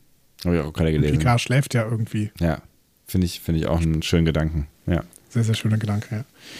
Okay, zurück auf ähm, Katan ist Meribor gewachsen und jetzt wirklich eine Wissenschaftlerin wie ihr Vater geworden. Und sie und Cayman besprechen dann auch die Realität, dass der Boden auf äh, Katan durch intensive Sonneneinstrahlung abgestorben ist. Sieht nicht gut aus.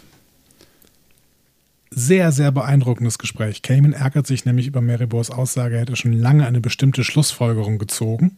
Ne? Und wir bekommen dann noch eben mit zwei Sätzen Wissenschaftstheorie nach Popper erklärt. Großartig. ich bin Fan. Also, Ja. ähm, da wird kurz gesagt, ein guter Wissenschaftler macht keine Schlussfolgerungen aus Vermutungen. Popper würde sagen, das wäre auch ein induktiver Fehlschluss, sondern arbeitet mit Hypothesen, die er entweder beweist oder wie Popper sagen würde, sich bewähren lässt oder entkräftet. Das finde ich so unfassbar gutes Writing, das mal ebenso reinzuschreiben, weil damit auch klar ist, wie Cayman ganz im Picard-Style seine Tochter erzogen hat. Mit Ja. klarer Theorie, aber auch der Neugier für alles Neue. Großartig. Ja. Ich bin so Fan davon, von so einer Miniszene. ja drei Sätze, drei Sätze genau. Ja, Ja. voll. Ha, toll. Ja, kann ich, kann ich sehr gut nachvollziehen. Ich fand diese, eh die Beziehung zu seiner Tochter, die sagt irgendwie super viel ähm, ja, über ihn, über, über diese Beziehung aus, über den äh, potenziellen Familienvater äh, Picard. Ähm, ja, finde ich auch. Und es passt alles hundertprozentig. Ja. Und ich kann mir sogar vorstellen, dass, die, dass der Writers Room erst später gemerkt hat, was ihnen da gerade gelungen ist. Weil ähm, das Ge- Gespräch geht dann noch weiter. Ne? Cayman möchte gerne, dass Maribor äh, sich der Liebe hingibt. Sie hat aber erstmal nur Sinn für die Wissenschaft. Ne? Womit klar ist, Maribor ist Picard Ja. und Cayman will ihr sagen, dass sie falsch lebt. Ja. Ne? Ja, genau, das ist, genau, das ist, das ist ja im Prinzip die gleiche Entscheidung, vor der er da irgendwie damals gestanden hat, nur mit dem Wissen, dass, ähm, dass sie keine Zeit mehr hat, ne? dass sie, ne, das Carpe Diem für sie noch viel mehr gilt als für ihn damals. Ja. Und deswegen sagt Cayman zu Maribor, immer die Zeit nutzen, sie wird nie wiederkommen. Ne? Ja. Und das Spannende ist, Picard wiederholt diese Worte später nochmal in deinem Lieblingsfilm Star Trek Generations. Nach der Zerstörung der Enterprise D gibt er genau diese Worte an Riker weiter. Ach was, Direktes Zitat. witzig, okay. Und das verstärkt meine These, dass die ähm, Writer eventuell erst später gemerkt haben, was ihnen hier gelungen ist. Hm. So. Wie sehr sie eigentlich diese Figur geprägt haben. Vielleicht zufällig, aber natürlich äh, auch irgendwie durch einfach eine sehr, sehr gute Geschichte mit sehr, sehr gutem Drehbuch. Ja, dass sie, dass sie offensichtlich ja nicht so ganz bemerkt haben, ähm, was, oder dass sie nicht weiter drüber nachgedacht haben, was für einen Impact das auch auf die Figur haben würde, wird, ist ja nochmal ein anderes Thema, ne? Ja, kann ich am Ende auch noch ein Zitat zu sagen. Hm. Ähm, wir gehen nochmal kurz auf die Enterprise zurück. LaForge hat die Sonde auf ein System namens Katan zurückgeführt und dessen Sonne ging tausend Jahre zuvor unter, was alles Leben in diesem System auslöschte. Bitter. Jetzt wissen wir auch, was da passiert ist. Es ist kein Geheimnis mehr. Und hier ist auch das Statement der AutorInnen drin. Es geht hier nicht um Spannung. Es geht um das, was Picard an Gefühlen bekommt. Ja. Es geht um die Gefühle, die an uns übertragen werden sollen. Ne? Spannung ist im Prinzip rausgenommen. Darum geht es nicht mehr. Ja, da ging es aber auch irgendwie gefühlt nie so richtig drum, ne? Also klar hat man Ja, genau, irgendwie überlegt. wird uns hier ne? nochmal gesagt. Genau. Ja. Man hat vielleicht mal hier und da überlegt, was ist da jetzt eigentlich los, aber that's not the point. Aber äh, finde ich auch eine, eine sehr, sehr schöne Entscheidung, dass man auf der Enterprise das einfach schon früher rausbekommt und nicht irgendwie nachher erst durch Picard erzählt bekommt oder so. Ja. Sehr, sehr schön. Ja, wir gehen noch ein paar Jahre nach vorne. Cayman guckt wieder mit dem Teleskop in den Himmel. Running Gag, er lässt immer seine Schuhe auf der Türmatte liegen und das kriegt das von äh, Elin auch gesagt. Ne? So. Ähm, Das Cayman-Teleskop scheint übrigens ein Dobson-Reflektor zu sein, habe ich mir angelesen. Ach. Ein Design, das bei Heimteleskopherstellern beliebt ist. Mhm. Wie ist es bei dir? Hast du mal, hast du so Avancen, mal so ein Teleskop zu haben? Nee, also tatsächlich, nee. Aber vielleicht auch, weil ich mich noch nie damit beschäftigt habe. So. Also ich finde es total spannend. Also wenn ich jetzt zum Beispiel irgendwie die Videos sehe hier vom NASA Mars Rover, wie der da irgendwie die ersten sechs Meter hin und her fährt, ich finde es wahnsinnig faszinierend. Aber irgendwie ähm, da jetzt selber, ich denke immer, das können ja andere besser. Also weiß ich nicht, was, was will ich da mit meinem kleinen, äh, was auch immer, Teleskop hier aus dem Fenster gucken, während es so, so geile Bilder schon aus dem Weltall gibt. Ja, wahrscheinlich ist es was anderes, wenn man das selber tut, ne? Ich habe einen Freund, der hat so ein Ding. Also es Mhm. ist, glaube ich, auch so ein Dobson-Reflektor. Es ist so ein großes weißes äh, äh, Teleskop, das er wirklich auch auf Rollen hat und rausschieben muss. So, Geil. Hat in der Garage stehen. Geil. Ähm, ich finde es schön, da ab und zu mal durchzugucken, Mhm. aber ähm, kann mich auch nicht irgendwie dazu begeistern. Der, der macht das wirklich in, in, in Sommernächten, geht er jede Nacht irgendwie raus und guckt dann, wann die ISS äh, über den Himmel fliegt und stellt das vorher alles so ein, dass er die dann auf jeden Fall auch sieht und sowas. ähm, Nein, ich meine, es ist ja, das ist ja irgendwie schon spannend, ne? Also es ist ja irgendwie, es ist ja schon spannend, sich mit dem auseinanderzusetzen, wo man irgendwie so ist, so, ne? Also genauso wie, wie wahrscheinlich ja viele oder vielleicht die meisten Menschen den Drang haben, zumindest mal den Großteil dieses Planeten gesehen zu haben, auf dem man so lebt, ist es ja eigentlich auch ein, ein, ein nachvollziehbares Bedürfnis, dass man einfach mal rausguckt ähm, in die Nachbarschaft, die uns so umgibt oder auch äh, die, ne? also so, um vielleicht auch so ein bisschen mehr zu begreifen, ähm, wer man ist und wo man ist und was das hier alles ist und was das alles hier soll vielleicht auch. Ja. Aber ähm, ja, mich hat es aber auch noch nicht, also bei aller Faszination und auch für das Unbegreifbare äh, um uns herum, mich hat es auch noch nicht so, so gezogen, dass ich da selber mal, mal irgendwie, aber vielleicht, weil ich es noch nicht getan habe. vielleicht besuchen wir postpandemisch mal äh, irgendwie so ein, ähm, so ein Observatorium. Sternwarte, ne? Eine ja. Sternwarte. Ja, ja. hatten wir ja eh eigentlich mal vor, ja. Hatten wir mal vor, genau. Und deswegen, vielleicht äh, kriegen wir dadurch die Faszination. Ja. Hm. So, Bataille ähm, liebt die Musik. Ne? Der jüngere Sohn Mhm. von Cayman. Und er möchte jetzt die Schule verlassen, um eine musikalische Karriere zu starten. Ja, er spielt die Flöte sogar noch besser als sein Vater. Damn it. Und er spielt die Titelmelodie von Star Trek Picard. Ach, schön. Es ist immer, es ist, es ist, das ist schon ein Gänsehautmoment. Ich finde es immer noch großartig, diese, diese Verknüpfung da zu schaffen. ja, vor allen Dingen aber auch mit dem Lied, was Bataille spielt und nicht dem, was Picard eigentlich spielt. Diesen, diesen Lullaby, den er später auch nochmal anstimmt. Ja, ja, genau. Echt spannend, ne?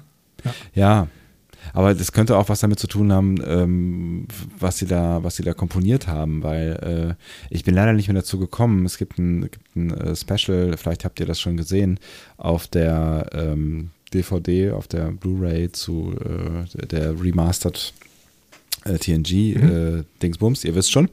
Ähm, Zum 30. Ja, von 2017. Genau, und da, da gibt es ähm, auf, auf äh, genau am Ende der Staffel ein Special über die Musik in, ähm, P, in, in TNG.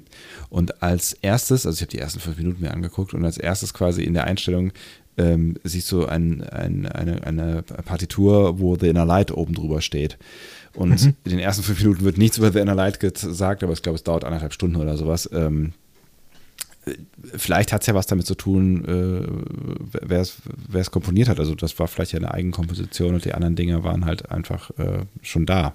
Also Frère Nee, Jacques es sowieso. Nee. war Jay Chataway, der das alles ähm, äh, komponiert hat. Und was ich eigentlich sagen wollte, deswegen Hm. habe ich dich falsch unterbrochen. Zum 30-Jährigen ähm, wurde das nochmal orchestral aufbearbeitet. Ah, Die okay. gesamte, der gesamte Score von The Inner Light. Ah, okay.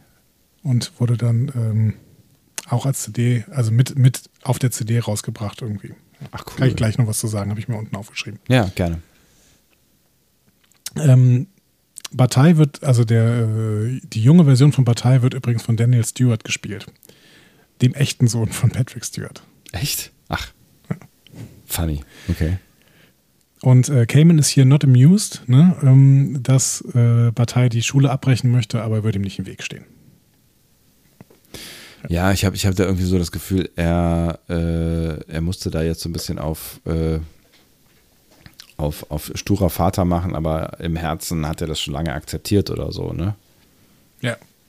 Aber auch da erkennen wir irgendwie, der Erziehungsstil von ihm scheint schon auch harte Hand äh, zu sein. Ne? Also wenn man sich da irgendwie erstmal trauen muss und mit Mutter ko kon konspirieren, äh, bevor man sich traut, Vater anzusprechen. I don't know, ob das, also ist nicht so mein totales Vorbildfamilienbild. Nee, aber schon, man merkt schon, dass es harte Hand, aber weicher Kern irgendwie ist. Ne? Ja, das also, stimmt schon knochig ist, aber irgendwie dann doch ähm, liebevoll. Ja. ja.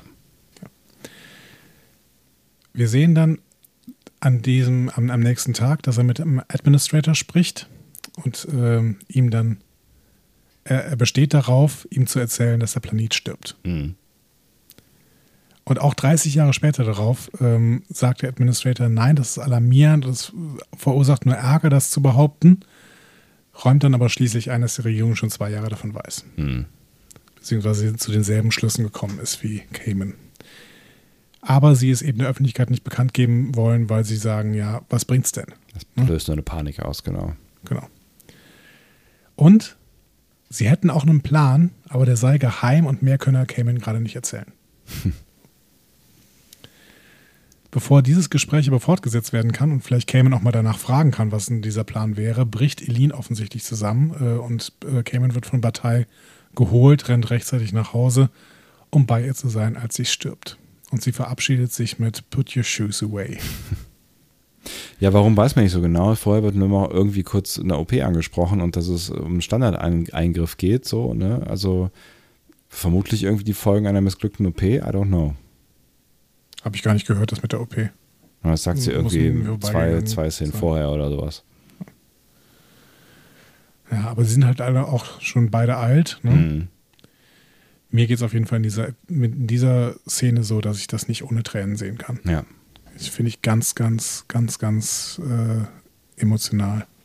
Rührend. Ja, auch irgendwie bewundernswert, ne? Also, also das ist, auch da kann man natürlich wieder ähm, äh, fragen, ne, was, was, was ist Liebe am Ende, ne? Weil das ja nun wirklich jetzt äh, keine, keine Liebeshochzeit war in dem Sinne, weil sie haben ja nicht mehr geheiratet, ne? Also zumindest nicht. Mhm.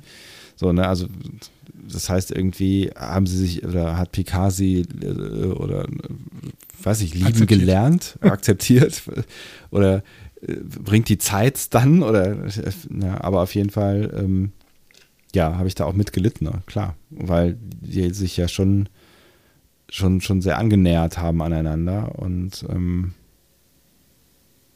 ja, es offensichtlich ja dann doch funktioniert hat. Offensichtlich, ja. Ich fand es ganz, ganz schön und äh, in dem Moment hat äh, auch ähm, Margot Rose mich nochmal sehr, sehr überzeugt, weil ich finde, dass sie so auch, auch wie sie das spricht, da finde ich tatsächlich das englische Original wesentlich besser als die deutsche Übersetzung. Mhm. Ähm, sie spricht das so ein bisschen abgehackt und so, als wäre, als bräuchte sie zwar für jeden Halbsatz irgendwie sehr, sehr viel Energie, die sie kaum noch hat, aber sie müsste es auch wirklich noch loswerden. Dabei sind es so Floskeln, ne? Dabei mhm. ist es so, ähm, ja, dabei sagt sie halt einfach, put your shoes away, ne? So nach dem Motto, aber, aber es, es, es spiegelt eine Vertrautheit wieder. Ja, und auch das so ein bisschen so. Die, einerseits gut geschrieben und andererseits eben toll gespielt, finde ich, ja. Ja, und es ist so ein bisschen so diese die Leichtigkeit, die sie immer verkörpert hat. Ne? Es war immer so diese, dieses Augenzwinkern, das sie immer äh, verkörpert hat. Also sie, so dieses, ich gebe dir den Raum mit aller Ernsthaftigkeit, die du irgendwie an den Tag legst, aber ähm, ich, ich weiß trotzdem, wer du bist und dass du mehr bist als so die, die, dieses, dieser ernsthafte, sture Kerl so. Ne? Ja. Ja. Ja, ich, find's, ich fand es auch echt super gespielt und äh, ne, mit i-Tüpfelchen dann, als sie die Augen schließt und ihr noch eine Träne runterkullert. Ähm, ja, mhm. das äh, offensichtlich hat sie das auch gefühlt, was sie da gespielt hat. Ja, und diese Verletzlichkeit kommt dadurch nochmal rüber. Ne? Ich meine, ah, toll. ja. ja. Wir sehen dann noch, dass noch mehr Zeit vergangen ist und ein äh, sehr, sehr alter Cayman mittlerweile spielt mit seinem Enkel. Mhm. Als Marybor, die dann auch ein bisschen älter geworden ist, hereinkommt, um ihn zum Start einer Rakete einzuladen.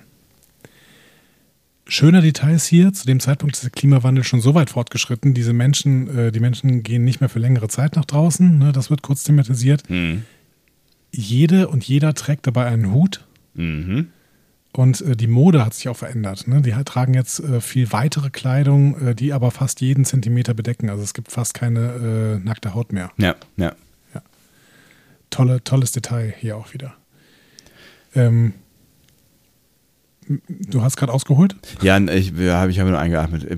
Ich, ich, eigentlich wollte ich nur, ähm, ich wusste jetzt nicht, ob du weitermachst, aber ich kann auch an der Stelle kurz. Ich fand es tatsächlich bemerkenswert. Ähm, also wir loben ja Stuart selten dafür, dass er Schauspielern kann, weil er es ja nun mal kann. Ähm, aber ich fand es tatsächlich hier bemerkenswert, ähm, wie gut er diesen alten Mann gespielt hat. Also nicht nur vom, vom Sprechen oder vom Sein her, sondern ich finde die tatsächlich die Körpersprache sehr bemerkenswert.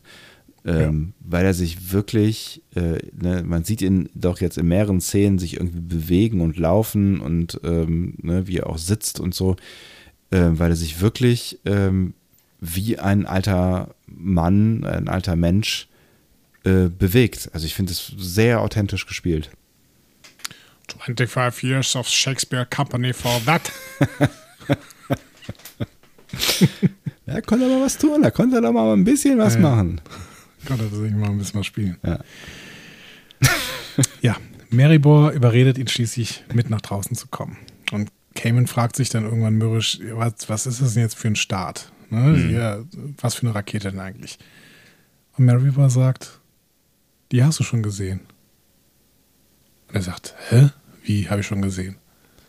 Und plötzlich sagt hinter ihm, äh, erscheint hinter ihm Bataille. Surprise! Hey, es ist, ist Wie hier. vor drei Jahrzehnten sieht er aus. Ma Mario, Mario Kanz, nee, Markus Kanz, nee, wie heißt der von Versteckte Kamera? Äh, Guido Kanz. Guido Kanz. Kommt um die Ecke Gott. und alle applaudieren und sagen, du bist reingefallen. naja, gut, ganz sowas nicht. Und auch Elin äh, erscheint. Was muss das und, ein krasser äh, Moment sein, ne? Also wenn ja, du das, ne, wenn du dir das, das, das irgendwie, also, äh, Gott, ja.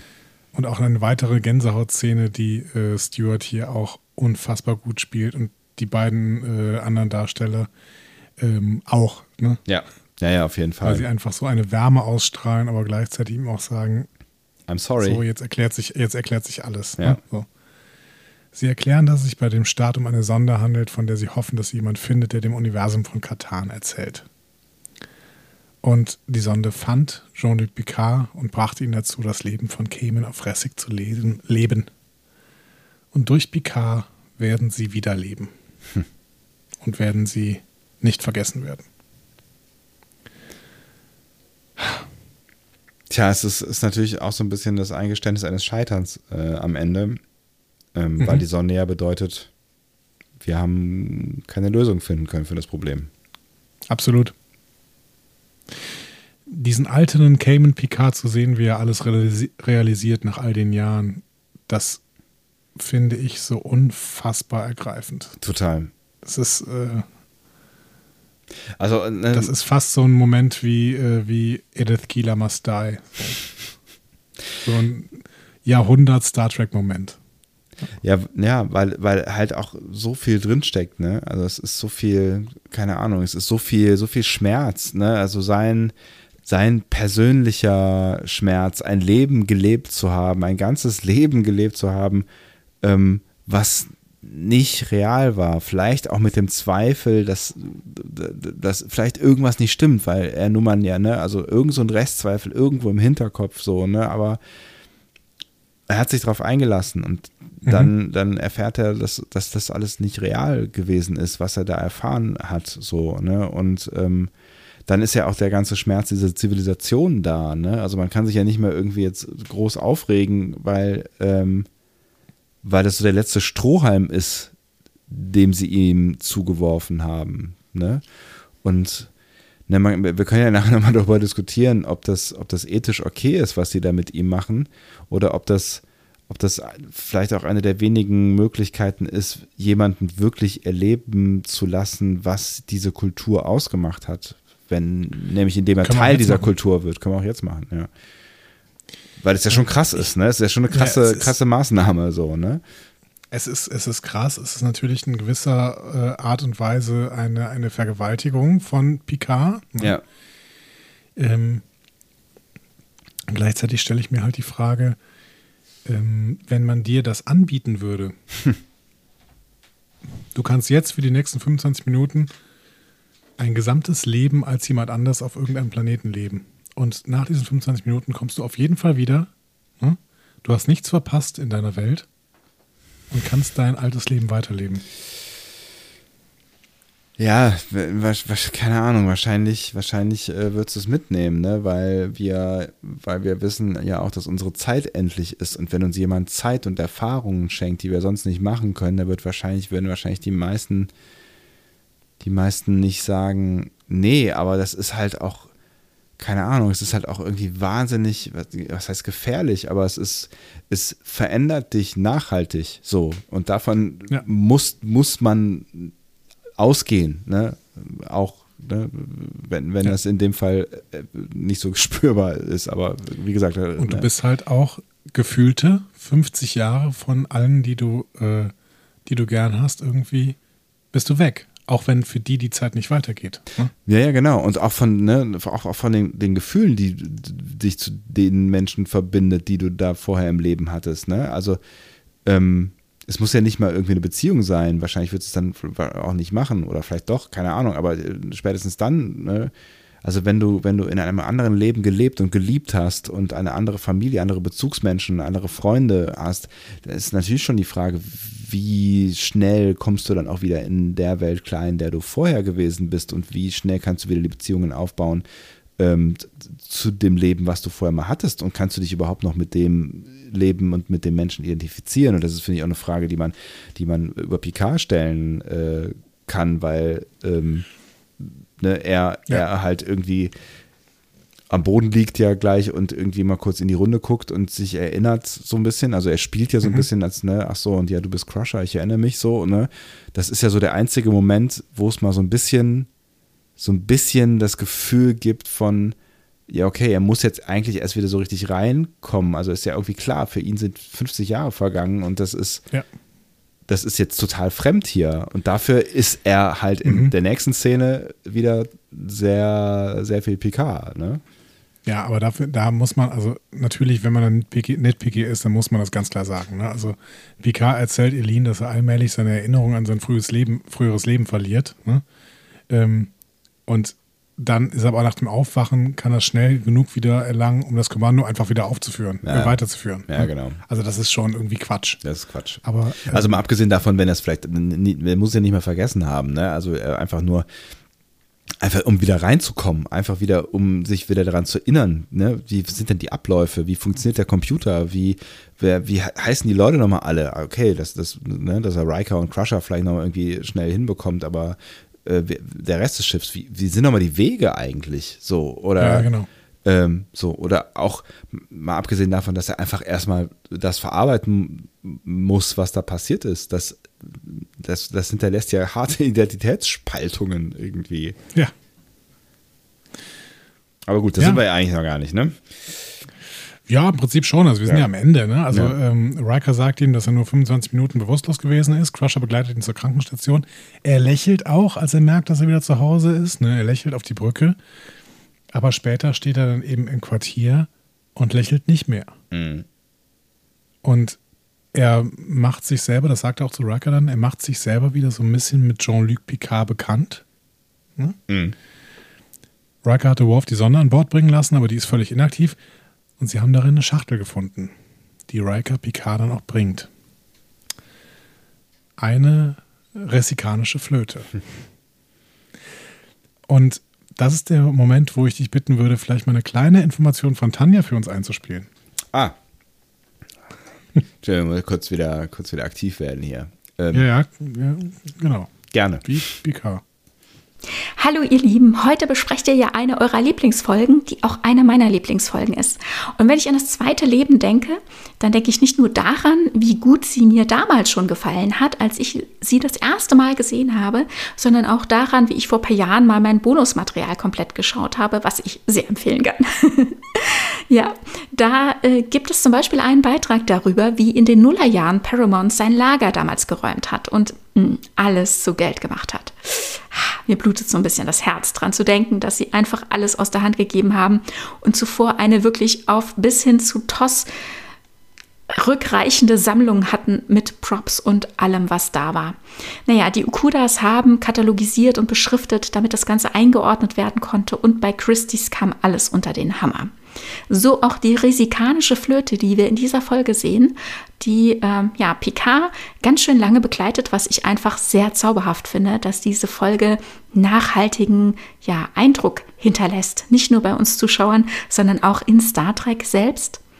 Und als Patrick Stewart dann zu Wort kam, dass diese Flöte 40.000 US-Dollar gebracht hat, hat er nicht nur sein Erstaunen ja geäußert, sondern auch seine Hoffnung, dass die Person, die er steigert hat, tatsächlich auch vorher schon wusste, dass diese Flöte gar nicht funktionsfähig ist. Hm.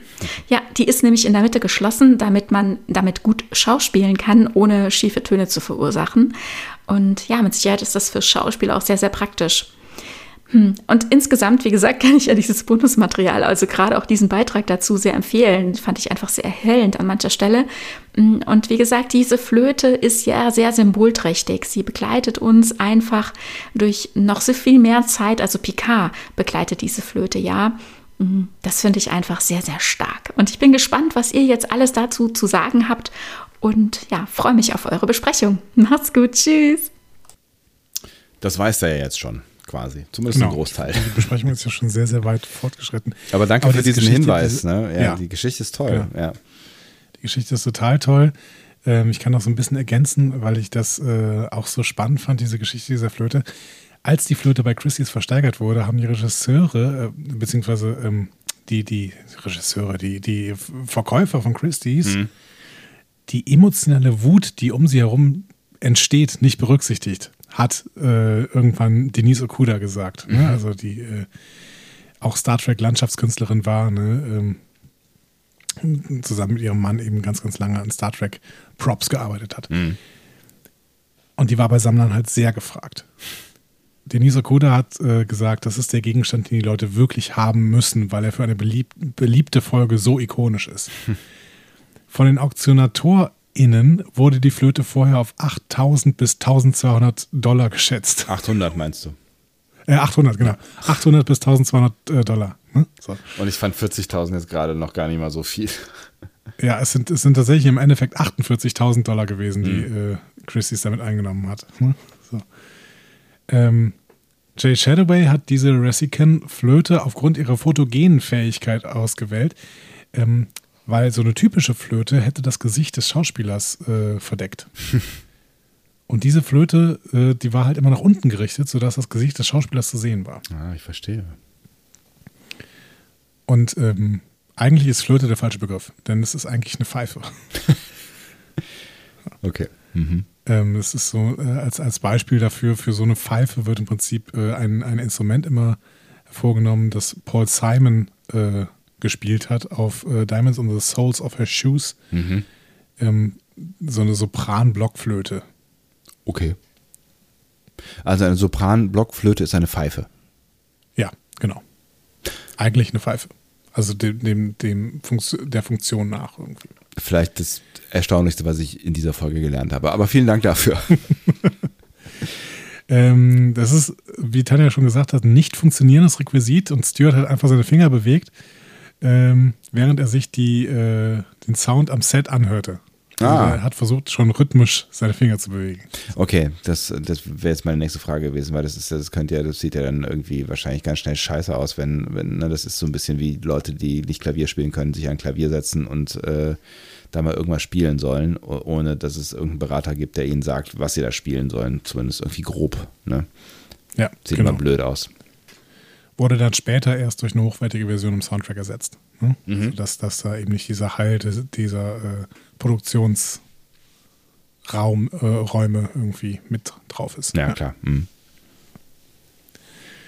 Ja, sehr, sehr schöne Geschichte über dieses äh, Stück. Mhm. Ähm, Und Tanja hat ja auch recht, irgendwie, das ist ja eins, eins der Stücke, die, die, ähm, die immer wieder auftaucht. Ne? Also das, diese Folge hat ja quasi wahrscheinlich äh, es ist eine der Folge mit, Folgen mit dem, mit dem tiefsten Impact, äh, zumindest was diese Requisite angeht. Im Gegensatz halt zu dem, was äh, er da erlebt hat. Ne? Also das, äh, ja. also die Flöte bleibt als Symbol, aber ähm, seine, seine Erfahrung äh, bleibt nicht so wirklich. Ne? Nee, genau. Ich verlinke euch übrigens äh, unter dieser Folge mal äh, die Seite von Christie's, wo tatsächlich, äh, diese Seite gibt es noch, ähm, wo diese Flöte versteigert worden ist. da steht auch eben drauf, äh, was das eigentlich, ähm, was da eigentlich rauskommen sollte. So. genau. Ähm, Riker lässt Picard dann allein. Äh, nachdem er ihm diese Flöte gegeben hat und Picard greift auch nach der Flöte und beginnt dasselbe Lied zu spielen, das er bei, bei Thais äh, Namensverleihung gespielt hat. Ja. Finde ich tatsächlich auch noch ein, ein äh, feuchter Augenmoment, weil es einfach so viel, ja, so, so, so, so diese, diese ganze, diese ganze Situation, diese ganze Schwere der Situation irgendwie auf einen Nenner bringt, da jetzt zu sitzen Ne, es ist so ein bisschen wie der Anfang der Folge, wo er auf dem, auf dem Stuhl sitzt und ähm, seine offensichtlich Ehefrau ausfragt darüber, was denn jetzt ja Phase ist und lost ist in einer fremden Welt. So ist mhm. er jetzt so ein bisschen lost in seinem Zuhause, nachdem er ähm, so viele Jahre ein anderes Zuhause hatte und sitzt eigentlich in seinem gewohnten Quartier, passt da aber irgendwie nicht, nicht, nicht mehr so richtig rein. Und das finde ich ja. irgendwie ganz, ganz spannend, weil irgendwie, vielleicht ist es auch was, was in meinem Kopf äh, einfach entsteht, aber irgendwie entsteht es ja, aber irgendwie hat man das Gefühl, er, wie er da mit der Flöte sitzt, passt auch nicht rein, obwohl es Picard ist, mhm. obwohl er seine Uniform anhat, ob, ne, so. Ja. Mich hat es an das Ende von Best of Both Worlds 2 erinnert, mhm. wo er auch in seinem Quartier sitzt und äh, auch so langsam auf ein ähm, auf eines dieser Fenster zugeht mhm. und dann hochguckt und sich selber in den Spiegel schaut. Ja. Ähm, das macht er hier nicht. Also er guckt nicht hoch und sieht sich im Spiegel. Aber ich hätte das fast erwartet, weil es irgendwie so, ein, so eine sehr ähnliche Situation ist, ne? wo er nach Best of Both Worlds 2 musste überlegen, wer bin ich denn jetzt eigentlich? Bin ja. ich noch derselbe, nachdem ich die Borg hier kurz zum Borg gemacht hatten? Ja. Und ähm, hier ist es tatsächlich, äh, dass, er, dass er im Prinzip in den Spiegel gucken kann und sagen kann, wer bin ich eigentlich? Ja. Bin ich Cayman oder bin ich Picard? Ja. ganz, ganz, ganz, ganz tolle Aufnahme auch, dass, dass hier diese Identitätsprobleme von Picard ähm, nochmal mit quasi einer ähnlichen Szene gespiegelt werden. Also ich habe schon das Gefühl, dass es Absicht war. Hm. Und ich finde, wenn man diese beiden Folgen guckt, ne, also ähm, Best of Both Worlds 2 und äh, The Inner Light, ja. ne, dann kann man ganz, ganz doll verstehen, was denn eigentlich Michael Chabon mit äh, Star Trek PK wollte. Ja, auf jeden Ob Fall. Ob er das dann erreicht hat, ist die andere Frage. Aber ich habe das Gefühl, dass diese Identitätsfrage das war, was Chabon in Star Trek PK erzählen wollte. Und dann ist halt ähm, das Ende, ne, das, das Ende, dass er dann nochmal irgendwie eine neue Identität bekommt, ist ja auch irgendwie, ja, auch nur das Tüpfelchen auf dem I oder es ist ja keine Ahnung, ja. bei, bei dem allem, was er schon erlebt hat, äh, pff, ja, was soll denn da jetzt noch passieren, ne? Also, auch wenn das dann halt in dem Moment vielleicht irgendwie total überzogen wirkt oder man denkt, oh krass, mein, mein, mein Captain wird jetzt hier irgendwie total mhm. verpflanzt. Er wurde einfach schon mehrfach verpflanzt, so, ne? Also, ja. er, er hat eigentlich schon krasseres hinter sich. Und ich bin gespannt, ob das in der zweiten Staffel an der Stelle nochmal angespielt wird, auch. Ne? Diese mhm. ganzen Identitätswechsel, die Picard dann so gemacht hat. Aber ich finde es ich find's echt spannend, wie viel diese Folge ähm, tut, um Perspektiven aufzumachen auf Star Trek Picard. Ja, ja. Weil ich hatte, ich hatte sie halt nicht mehr gesehen äh, vor Star Trek Picard, weder noch nach Star Trek äh, Picard. So, äh, das war jetzt das erste Mal. Ähm, aber es ist, es ist echt, echt ganz spannend, wenn du diese Serie im Hinterkopf hast. Ähm, ich habe oft dran denken müssen irgendwie. Mhm, ja. Weil die Stimmung auch so eine ähnliche ist. Ja. Auch das, ja, ja, genau. Hm. Ähm, das Thema, was Picard auf der Flöte spielt, äh, ist tatsächlich das, was zum 30-jährigen 30 Jubiläum von äh, ähm, TOS, das heißt ähm, im Jahr 1996, in ein volles Orchesterstück verwandelt worden ist. Mhm. Ähm, und äh, wie gesagt, die ähm, Musik ist von Jay Chataway komponiert worden, einschließlich dieses äh, ressikanischen Flötensolos von Cayman und Picard. Mhm. Ähm, und der hat dementsprechend auch nachher dieses Orchesterstück gemacht. Hat wohl Ähnlichkeit mit dem schottischen Lied Skyboat Song, das auch als Beat Bonnie Boat bekannt ist. Habe ich allerdings mir nicht angehört. Okay. Und dann sind wir am Ende dieser Folge. Hm. Vielleicht noch ein Zitat von Ronald D. Moore, nicht B. Moore, sondern Ronald D. Moore, ne, unserem, äh, einem unserer Lieblingsautoren, ne, dessen äh, Folge, äh, dessen, dessen äh, Serie, ähm, na, Worauf willst du hinaus? wie heißt die gerade, die Apple Plus Serie, die er gerade macht? Äh, ja. Oh Gott. Ich, hab grad, ich wollte gerade nämlich die zweite Staffel dazu sehen und die ist nämlich gerade rausgekommen.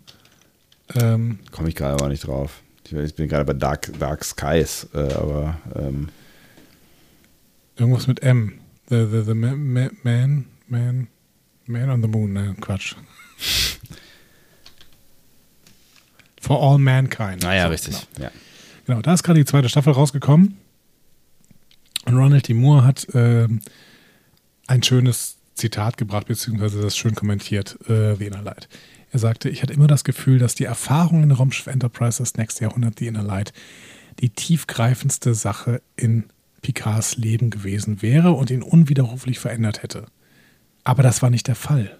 Es war nicht unsere Absicht, als wir die Episode schufen. Wir wollten eine gute Stunde Fernsehen, die größeren Auswirkungen, wie dies wirklich jemanden zerstören könnte, trafen uns erst später.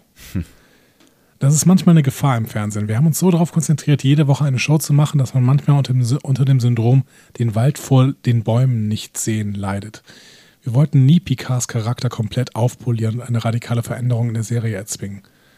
Und deswegen haben wir uns am Endeffekt auch mit einem einzigen Follow-up äh, auf diese Folge begnügt, nämlich der Folge Lessons von 1993. Aber wie, wie, wie, Tanja eben schon mal gesagt hat, eine bleibende Erinnerung in Picards Leben als Cayman äh, in der gesamten Serie ist die Flöte. Die Flöte spielt eine große Rolle in der sechsten Staffel, äh, in, eben in dieser Lessons-Folge, in der Picard sich in ein Mitglied der Crew verliebt, das seine musikalische Seite fördert.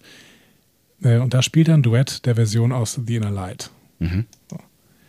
Ähm, die Flöte taucht aber in mehreren Folgen auf und in einer gestrichenen Szene aus Nemesis. Äh, Da- taucht die nicht auch in, in, im, im Film auf?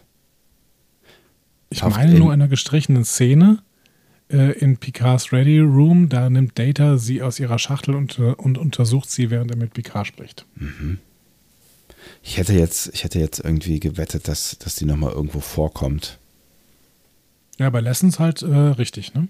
Nee, ich dachte, in, in, äh, ich hätte jetzt auch gewettet, in mehreren Filmen kommt sie vor. Okay. Habe ich jetzt nichts zu gefunden? Ich glaube nicht. Nö, Aber dann wird das so wir sein, sind ja, ja. keine Filmexperten, außer Ja. wir werden sie irgendwann besprechen. Dann sind wir danach natürlich Ja, Filmexperten. natürlich, keine, äh, keine Frage. So, Sebastian. War es So. jetzt eine gute Folge für dich? Ähm, es ist eine gute Folge, auf jeden Fall. Es ist eine gute Folge. Ähm, und es ist auch heute noch eine gute Folge. Und ich glaube, für, für die damalige Zeit, für das, was im Fernsehen so geliefert wurde und das, was ähm, TNG dann auch geliefert hat, war es auf jeden Fall eine herausragende Folge, weil sie, ähm, ja, ne, wie du ja auch schon in verschiedenen Stellen gesagt hast, viele Dinge sehr anders macht. Ne? Angefangen vom fehlenden Spannungsbogen ähm, bis zur Fokussierung auf einen Charakter, ja, im Prinzip. Ne? Ähm, und es ist ja auch eine, eine ganz anders erzählte Geschichte und eine riesige Geschichte am Ende. Ähm, ist das eine, eine sehr bemerkenswerte Folge und ich kann auch jeden verstehen, der sagt, dass, äh, dass sie zu den besten Star Trek-Folgen gehört, ähm, die vielleicht jemals gemacht worden sind oder zumindest was die alten Star Trek-Serien angeht.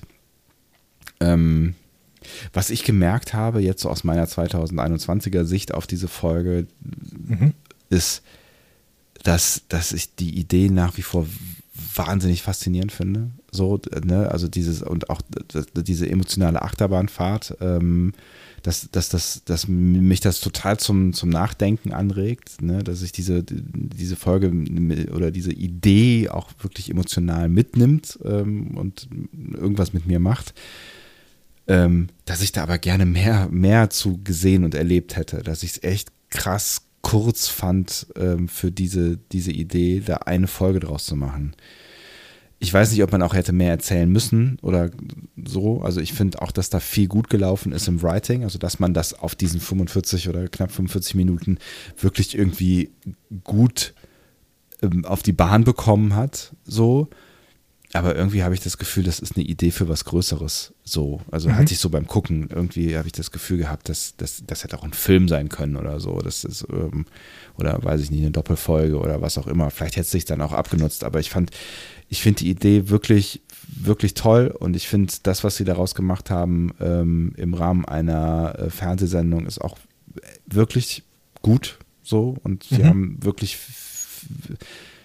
viele Dinge richtig gemacht, was man daran erkennt, dass wir über fast gar nichts geredet haben, was sie falsch gemacht haben irgendwie. Also ja. das ist nicht, ich finde, da funktioniert einfach super viel gut und ähm, selbst die kleinen Dinge, wo du gesagt hast, wenn man picky ist und so, I don't care. Also das hat, das, ja, ne, genau. hat, ne, hat in keinster Weise irgendwie für mich äh, die Immersion gestört. Ähm, also insofern großes Kompliment, äh, diese Idee in eine TV-Serie und auch noch in die TV-Serie zu packen und äh, so umzusetzen. Das ist echt großes Tennis, finde ich. Mhm. Es bleibt der Gedanke, irgendwie so die, aus dieser großen Idee hätte vielleicht auch was Größeres entstehen äh, können. Ich weiß nicht, also das, das, das klingt jetzt negativ, das ist eigentlich gar nichts Negatives, aber ich hatte irgendwie, ich habe irgendwie das Gefühl gehabt, so beim Gucken, ich will da eigentlich mehr von, ich will noch mehr da rein, ich will mhm. noch mehr in diese Emotionen hineingezogen werden, mehr von dieser Geschichte erfahren, mehr in dieser Welt unterwegs sein. Also es ist eigentlich, zeigt, zeugt das ja dafür, dass ich mich da wohlgefühlt habe oder dass ich es spannend fand ja. oder dass ich, dass ich, dass ich die Geschichte toll fand, so, ne, ähm, ja, Punkt, würde ich sagen. Das, also ich kann verstehen, dass du so gedacht hast. Ich mhm. finde das gar nicht. Ich ähm, finde, die Episode ist genau richtig lang. Mhm. Und ähm, eine, eine größere Länge hätte es vielleicht so ein bisschen zerstört, dass man die ganze Zeit das Gefühl hat, diese Welt existiert, auch wenn ich nicht hinschaue. Ähm, ja, weil, maybe, ja, ich weiß, was du meinst. Mhm. Weil das saugut funktioniert.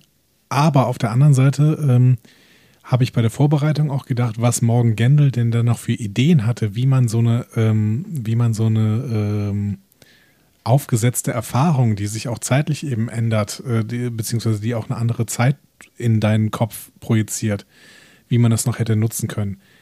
Ähm, das hätte ich auch noch gern gesehen, hm. sagen wir so. Das macht diese Episode hier äh, überhaupt nicht schlechter, sondern ich finde, dass das äh, Konzept ist damit noch nicht verbraucht. Und ähm, dann darf mir noch jemand äh, irgendwie erzählen, ja, das ist aber doch von Inner Light geklaut. Ist mir völlig egal. Ich will trotzdem gerne nochmal diese Nummer sehen, dass es da äh, zwei Zivilisationen gibt und die eine hat vielleicht bei der anderen Genozid begangen mhm. und äh, sich äh, an den bereichert und die andere möchte das durch so eine Sonde mitteilen oder sowas.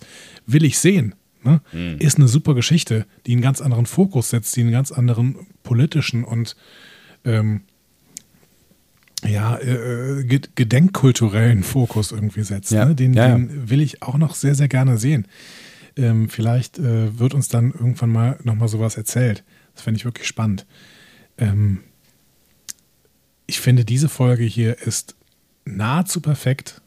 Ich würde vollkommen mit dir mitgehen, dass diese Sachen, die ich also als Nitpicky angeführt habe, dass die null stören, dass die äh, wirklich auch nur auffallen, wenn man kurz drüber nachdenkt mhm. und man sie dann wahrscheinlich auch irgendwie noch in Kontext einbetten könnte, das aber auch überhaupt nicht versuchen muss, weil sie, weil sie völlig irrelevant sind für das, was man uns hier eigentlich erzählt und dass äh, diese Geschichte, die man uns hier erzählt und diese, dieser Fokus auf die Gefühle, die Picard hat und diese charakterliche Entwicklung von Picard, das ist, ist nahezu perfekt. Also wir haben hier wirklich ähm, eine nahezu perfekte Star Trek-Episode. Und äh, ich bin da irgendwie gerade sehr, sehr glücklich mit diesem Fandom und dieser Entscheidung da zum 50-jährigen Jubiläum, welche, äh, welche Star Trek-Episoden man dann man da in die Top 3 wählt, mhm. weil diese Auswahl City on the Edge of Forever, ähm, In the Pale Moonlight Mhm. und The Inner Light, das ist auch schon die Creme de la Creme. Ne? Also es sind noch ein paar andere natürlich, aber die drei sind schon wow. Ja, absolut. Und äh, damit haben wir äh, alles erreicht, ähm, was Lieblingsfolgen angeht. Ja. Ja, haben wir sie, damit haben wir sie alle drei besprochen. Oh Gott, und was jetzt? Ja, aber wir werden schon noch ein paar andere finden, glaube ich. Ja. Also, ne, was, was, was ich zuletzt so ein bisschen schade finde, aber wir haben es ja eben schon angesprochen, also ich finde die, finde die, ähm, die Folge halt darüber hinaus echt gut äh, als, als alter TNG-Fanboy und auch als, als ähm, Fan der, der Figur Picard mit all ihren ähm, Stärken und Schwächen so. Ähm, Ich habe es ja eben schon gesagt, das ist eine der, der, der raren Möglichkeiten, so ein bisschen hinter die Fassade zu schauen. Umso, umso schader, das kann man nicht, aber auch egal, finde ich es halt, dass es, dass es am Ende ähm, so ein bisschen folgenlos bleibt. Ne? Das, das ist echt. Ich finde es echt, echt äh, schade, auch wenn sie, äh, wie du es eben gesagt hast, erst später realisiert haben, was das eigentlich für einen Impact haben müsste mit äh, auf, auf einen Charakter und das eigentlich irgendwie nicht, nicht bedacht haben. Umso bemerkenswerter ähm, finde ich es tatsächlich, dass, dass das dann irgendwie in Picard vielleicht ein Stück weit noch fortgesetzt äh, wurde und vielleicht ja auch wird. Und ich bin jetzt äh, noch gespannter auf meinen äh, geplanten Rewatch von ähm, Picard. Mal gucken, ob mich das in einem, äh, die Serie in einem anderen äh, Inner Light äh, sehen lässt. Die Serie hat gute Seiten, auf jeden Fall. Hm. Also der, der Rewatch wird ja auch äh, in Phasen Spaß machen. In Phasen würde er dich auch wieder ärgern, aber in Phasen würde er dir sehr viel Spaß machen. Ich glaube auch. Was mir sehr viel Spaß gemacht hat, war die Vorbereitung und die Besprechung dieser Episode. Dito, ja, ich habe, ähm, ne, ich meine, das Schöne war daran, dass wir die jetzt so lange rausgezögert haben, dass, äh, ähm, dass man sich immer noch darauf freuen konnte, sie zu besprechen. Jetzt ist vorbei, verdammt nochmal. Schade. Aber wie gesagt, es kommen noch so viele tolle Episoden, die wir als Lieblingsfolgen besprechen können. Ich und weiß. es kommt ja auch noch Star Trek ohne Ende auf uns zugerast mit sechs schon angekündigten Staffeln. Leute, Leute, Leute. Ja, ja, äh, wir werden vermutlich nicht äh, das Gesprächsmaterial verlieren und äh, ich habe auch schon die ein oder andere Idee, auch noch für TNG-Folgen, die äh, ich gerne mal besprechen wollen würde, über die ich in letzter Zeit gestolpert wir haben ja bin. auch Vorschläge bekommen aus der Community. Genau, also ich weiß gar nicht, ob wir da vielleicht den äh, schon einen Vorschlag mit aufnehmen wollen, äh, also als Hausaufgabe für die nächste Woche, aber wir können auch einfach das äh, auf den sozialmedialen äh, Kanälen äh, verkünden, weil wir noch gar nicht drüber gesprochen haben. Du, du kannst die ruhig raushauen. Ich habe kein Problem damit. Mhm. Ich habe schon wieder vergessen, aber du kannst sie äh, ruhig raushauen und dann legen wir uns damit fest. Okay, es ist ja auch warte, gut, mal Nägel mit Köpfen zu machen und so. Gucke ich mal gerade. Genau. Aisun hat uns nämlich geschrieben, ist schon ein bisschen was her. Ähm, und äh, sie sch schreibt, äh, war da. Äh, Hallo liebes Discovery Panel Team, bin kürzlich auf euren Podcast gestoßen, finde eure Besprechungen zu Star Trek Serien wirklich unterhaltsam. Würde mich freuen, wenn ihr mal wieder eine DS9-Folge, DS9-Folge besprechen würdet. Und ähm, sie schlägt äh, Dr. Begiers Geheimnis vor, also äh, das äh, Staffel 5, äh, Episode 16. Du wirst mir vielleicht auch sagen können, wie die auf Englisch heißt. Ähm, und der wichtige Part dieser Nachricht, und deswegen erinnere ich mich an sie, äh, sie schreibt weiter, da ihr offenbar auch an süßen Sachspenden interessiert seid, würde ich euch auch als kleines Dankeschön türkische Süßigkeiten zukommen lassen. Und damit ist mir völlig egal, welche Folge wir besprechen. Ja. Äh, ja. So einfach läuft das. gut. Ja. Dr. Bashirs Geheimnis ist die Folge, wo äh, Dr. Bashir ähm, ein medizinisch-holographisches Notfallprogramm einrichten äh, möchte, Mhm. zusammen mit Dr. Zimmerman. Das heißt, wir haben hier ähm, eine Folge, äh, in der nicht nur unser Liebling Siddiq El Fadil bzw. Alexander Siddiq, Dr. Bashir vorkommt, sondern auch Robert Picardo. Könnte es besser werden? Ich glaube nicht. Nein, natürlich nicht. Natürlich nicht. Sie heißt Dr. Bashir, I presume. Ah. Okay. Ich frage mich nur gerade, ob die, äh, ob ähm, Moral egal diese Folge nicht letztens besprochen hat. Das weiß ich nicht. Aber das würde ja passen. Aber das ist auch uns egal. ja. Machen wir einfach. Machen wir einfach. Finde ich auch, genau. Und, und seht ihr Leute, mit, mit Süßkram kann man uns immer gut Ja. ködern. Ja, Vor allem mit türkischem Süßkram. Mm. ist eigentlich äh, die extra Sweetness noch am Start. Ähm, musst du natürlich jetzt auch einlösen, also, ne, so viel ist klar. Ähm, aber es fühle ich nicht unter Druck gesetzt. Fühle ich nicht unter Druck gesetzt. Wir erwarten, Kaum. wir erwarten Großes. Ähm, so, ähm, äh, soll ich noch irgendwie sowas sagen, wie wenn ihr äh, noch irgendwas zu sagen habt, dann tut das doch bitte. Äh, Ja, das solltest du sagen. ja, dann sage ich das nochmal. Also wenn ihr uns noch irgendwas zu sagen habt, ähm, dann tut das doch bitte. Diskussionen zu folgen findet ihr auf discoverypanel.de oder sprecht eine Nachricht auf den Discovery Panel Anrufbeantworter unter 02291 ukta uk 2. Unter der 02291 ukta uk 2 erreicht ihr uns auch per WhatsApp. Außerdem gibt es uns auch bei Instagram unter Discovery Panel, bei Twitter unter Panel Discovery und bei Facebook unter Discovery Podcast. Wir freuen uns über eure Nachrichten und über eure Kommentare. Das machen wir. Wirklich. Das ist richtig. Ähm, Andi, das war's. Wir haben jetzt noch nicht so Das ganz darüber, war's. wir haben noch nicht darüber gesprochen, ob das ethisch okay ist, was die ähm, äh, da gemacht haben mit dem Picard, ne? Aber Nein, es ist auf gar keinen Fall. Ist, Punkt. Es ist definitiv nicht ethisch okay. Ja, aber es Ähm. ist, ja, ich meine, du, ne, du hast es ja mit der Frage im Prinzip äh, ein Stück weit beantwortet, die du mir gestellt hast, aber trotzdem ist es, es, ist, es ist eine schwierige, also wir können ja jetzt alle mal drüber nachdenken, ähm, ob, ob, das, ob das A okay ist und B, wie wir re reagieren würden, wenn wir die Wahlmöglichkeit hätten, äh, wenn sie uns gestellt worden, werden, worden wäre. Genau. Punkt. Punkt. Und äh, vielleicht können wir darüber diskutieren auf discoverypanel.de. Ich äh, würde mich freuen, wenn wir da so ein bisschen ins Gespräch kommen. Ähm, denn ich glaube, man kann über diese Folge einfach noch sehr, sehr viel reden. Unter anderem über dieses Thema. Absolut.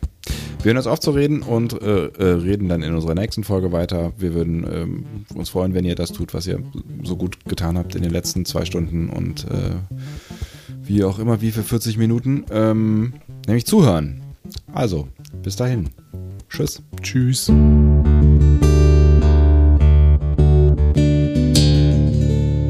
Mehr Star Trek Podcasts findet ihr auf discoverypanel.de. Discovery Panel.